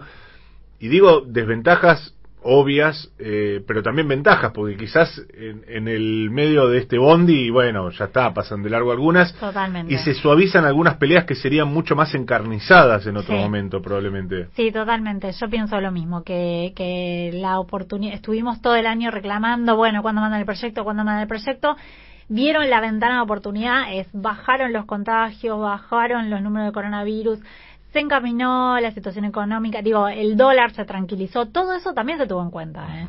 Digo, no era momento probablemente de, de- de armar este debate cuando teníamos el dólar blue por las nubes y esa sensación de inestabilidad económica tan fuerte. Bueno, eso también se tuvo en cuenta a la hora de mandar el proyecto. Fue, se encaminó la situación del dólar, la situación económica empieza a dar algunos signos de rebote. eh, eh, la- la- los números de coronavirus mejoraron, bueno, el momento es ahora. Es ahora y es rápido. Y para eso, lo contábamos hace un par de semanas, están trabajando, bueno, primero trabajó mucho la Casa Rosada, obviamente, y ahora están trabajando mucho en el Congreso. eh, todos lo- bueno los referentes en la Cámara de Diputados eh, y en el Senado también Cristina la gente de Cristina eh, la senadora Anabel Fernández Agasti que es mano derecha de Cristina digo hay mucha mucha intervención lo último que quiero decir sobre la sesión es que también la nación y la ciudad están hablando estos días porque lo que preocupa mucho es la seguridad de la sesión. Me decían el otro día, eh, obviamente en 2018 fue fue fácil porque eh, estaba gobernado tanto la nación como la ciudad por la misma fuerza política, entonces cualquier eventual este desmán que se produjera durante la votación, incidente, bueno, iban a tener la culpa a la misma fuerza política. Sí, y ¿no? tenías una coordinación mucho más sencilla y un diálogo político eh, inmediato, digamos. No, no, Exacto. no, no había Ahora la discutir. situación está, bueno, la relación un poco dañada entre Frederick y Santilli, no así entre las segundas líneas que tienen comunicación permanente, incluso tienen buena relación Sí, personal. pero Gaby, no se nos escapa a nadie la descoordinación, eh, probablemente accidental, y yo no descarto que no haya sido intencional por momentos entre eh, ciudad y nación en el velatorio de, de Diego Maradona. Es decir, si vos no pudiste encauzar con la urgencia que imponía una situación de esa naturaleza, pero también con la previsión obvia que era para cualquiera el desborde que se iba a producir en un velatorio de esas características, y bueno, qué, poder, Sí. qué, qué perspectivas buenas puede haber respecto de una votación que genera las pasiones que genera el, el debate sobre el aborto y que puede concitar también a, a centenares de miles de personas en, Sí, en la calle. ahí hay una respuesta. Yo, yo hablé con los dos ministerios de seguridad esta semana, perdón, con la Nación y con la Ciudad, y lo que me dicen es lo siguiente. Primero, que llevan muchos días esto ya de preparación. Lo de Maradona fue de un día para el otro, ¿no? Esto ya lleva varios días de, de, de, mm, de preparación. Eh, tienen, digo, yo he visto diagramas con este, el operativo de seguridad, cómo va a ser y todo. Hay una experiencia previa que también se toma. La ciudad de Buenos Aires tiene una experiencia previa. Lo que hizo en 2018 fue dividir la plaza de los dos congresos en dos Eh, de un lado, del lado de Avenida Rivadavia quedan los verdes, del lado de Avenida de Hipólito Yrigoyen quedan los celestes. En el medio de las dos, este, mo- de las dos eh, movilizaciones va a haber un pulmón, digamos que queda libre para la policía. Vaya Pará, un- estoy sacando mala cuenta, soy muy malo para ubicarme. Le dejan la catedral a los celestes, ¿no? Eh, no, la, no, no, porque estamos eh, en, en Plaza de los Dos Congresos. Ah, no, Congreso, Congreso, perdón, Sí. perdón, perdón, perdón. Este, eh, estás No en sé- Plaza no sé de por- Mayo. No sé por qué me, me te traigo, te, te transporto Sí, a, sí, a Congreso. Un goma, ¿eh? Eh, entonces quedan eh, de un lado los verdes, del otro lado celestes, en el medio un pulmón eh, con, con bastante distancia entre unos y otros. Así fue en 2018, esa experiencia dentro de todo salió bien. Otra cuestión, todo lo que es el peri- eh, la Policía Federal está a cargo de todo el, peri- el vallado del Congreso, todo lo que es la seguridad del Congreso y de los y las legisladores ¿sí? Esto, los y los legisladores es, es un tema porque hay mucha preocupación eh, sobre los mayores referentes de un lado y del otro, ¿no? Hubo muchos scratches ya a los diputados que van a votar a favor de la legalización. Le hicieron un scratch a Facundo Suárez Lastra en su casa. Le hicieron un scratch a los padres de Carolina Gailar en una panadería que tienen en Entre Ríos. ¿Sí? Entonces hay mucha alerta sobre esa situación, la seguridad de los legisladores. Eh, van a trabajar sobre eso dentro de lo que es el vallado que va a rodear el Congreso de la Nación. Vayas para adentro es territorio de la Policía Federal. Eso es federal. Vayas para afuera, Policía de la Ciudad. Sí, eh, bueno, hay mucha coordinación, eh, están trabajando mucho, estuvieron trabajando mucho estos días en eso. Estuvo hablando Elizabeth Gómez Alcorta, la ministra de las Mujeres, eh, Géneros y Diversidad, con eh, la ministra Sabina Frederick, la ciudad con la Nación, todos con Sergio Massa, con el presidente de la Cámara de Diputados, con el director de seguridad de la Cámara de Diputados. Hay una coordinación muy importante sobre este tema. Tiene que ser un operativo gigantesco tiene que salir bien porque, bueno, eh, hay que garantizar obviamente la seguridad de la votación. Va a ser largo y, eh, este bueno, genera muchas pasiones. Sí, nadie, nadie va a poder decir que en esta ocasión no estaban avisados, pero eh, no se me escapa, Gaby, que estamos pensando en un grupito de estúpidos que pueden ir a la casa de un legislador a insultarlo por eh, la votación, pero eh, para mí no es eh, menor el hecho de que eh, un diario nacional de los más importantes como La Nación, con la, con la historia que tiene La Nación, haya puesto en su tapa un escrache miserable, miserable, a eh, diputados nacionales eh, provenientes de la capital federal que votaron en línea con el gobierno nacional el rebalanceo de la coparticipación y obviaron el voto eh, en sentido contrario, si se quiere, de los diputados nacionales por la provincia de Buenos Aires que supuestamente haciendo caso omiso del interés de sus pobladores votaron en línea con el PRO, por ejemplo. Entonces, eh, si van a cometer semejante miserabilidad desde la nación, también es dable pensar que eh, puede haber un loquito o un grupo de loquitos que hagan eh, algún desmán en eh, el Congreso. Vamos a escuchar las noticias porque llega Ricardo Álvarez con el informativo de las 7.50. Nosotros seguimos haciéndote compañía hasta las 13. Esto se llama Toma y Da, que si te querés comunicar puedes hacerlo al 11 39 22 40 98. Presenta Maxi Consumo, el supermercado mayorista donde siempre ahorras algo más. Somos AM750. Derecho a la información. Es la hora 12, 52 minutos, humedad 40%, temperatura 19 grados 3 décimas.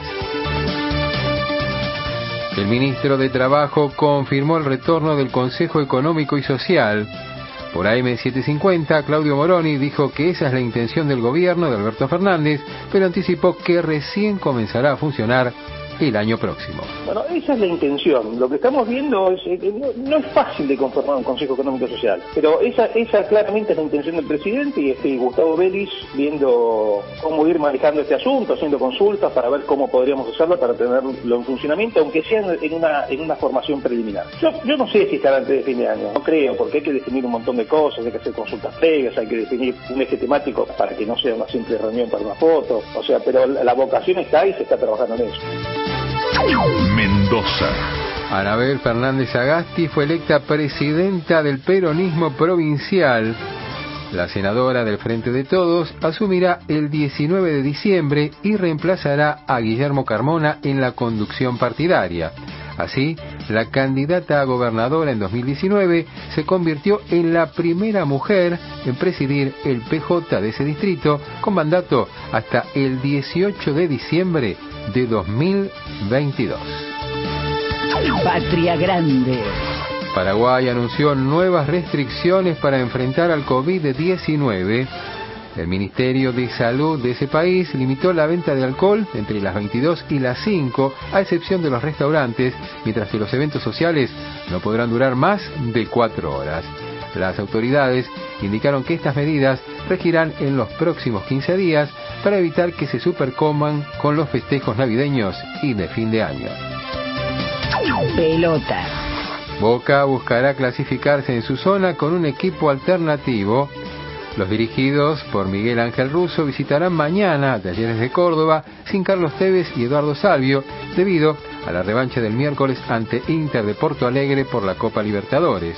El encuentro por la sexta y última fecha de la Copa Diego Maradona se disputará desde las 21.30 en el estadio Mario Alberto Kempes con el arbitraje de Fernando Rapalini. Tránsito. Recordamos que este fin de semana el ramal Alejandro Con y Bransel del Ferrocarril Roca funcionará con servicio reducido entre Plaza Constitución y Bursaco por trabajos en las vías. Está algo nublado el cielo sobre Buenos Aires. Humedad 40%. Temperatura 19 grados 3 décimas. Ricardo Álvarez. Somos AM750. Derecho a la información. Marolio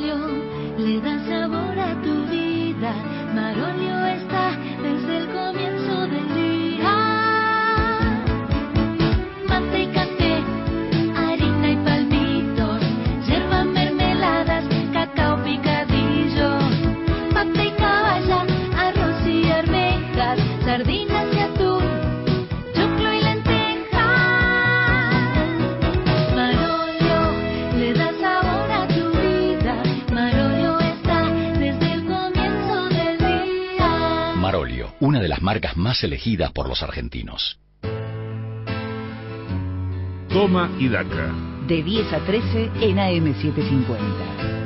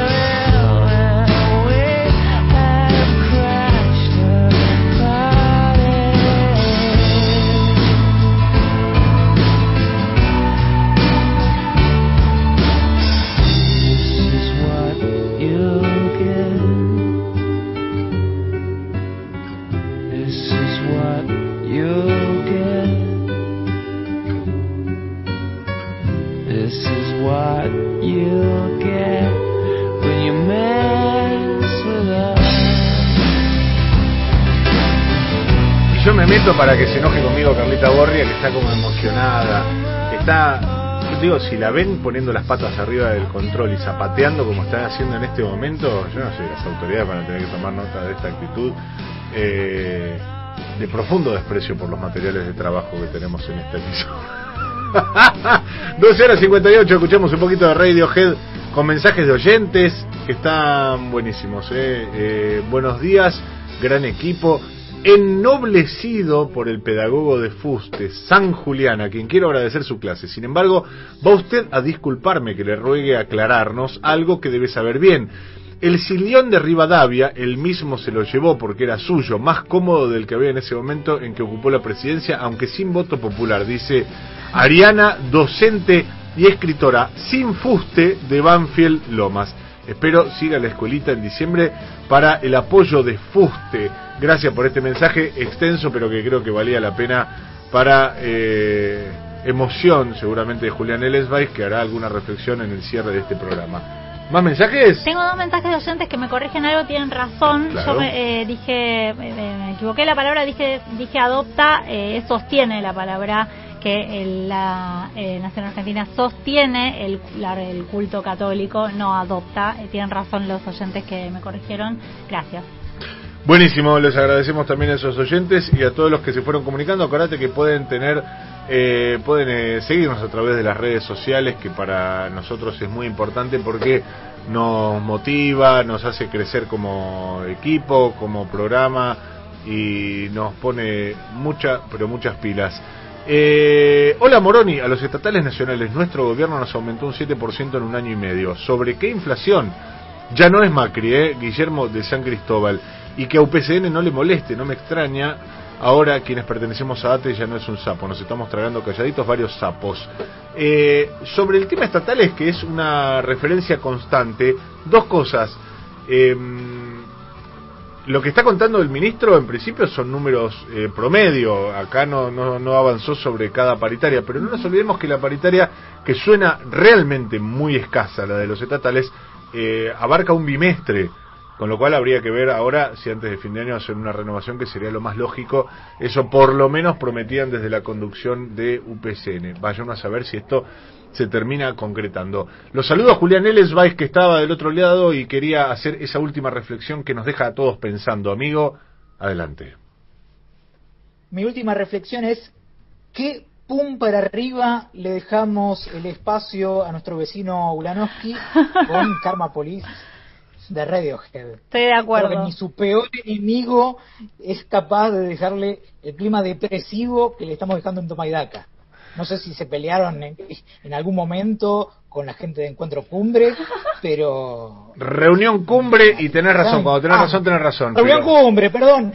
Le pido disculpas públicas al gran Carlos Ulanowski por cambiar el nombre de su programa. Programa de años encima. Qué burro este pedagogo de fuste. Pero por favor, Julián, gracias. Te mandamos un abrazo y así no tenemos que seguir disculpándonos. Nos eh, despedimos nosotros también, que estamos sobre la hora.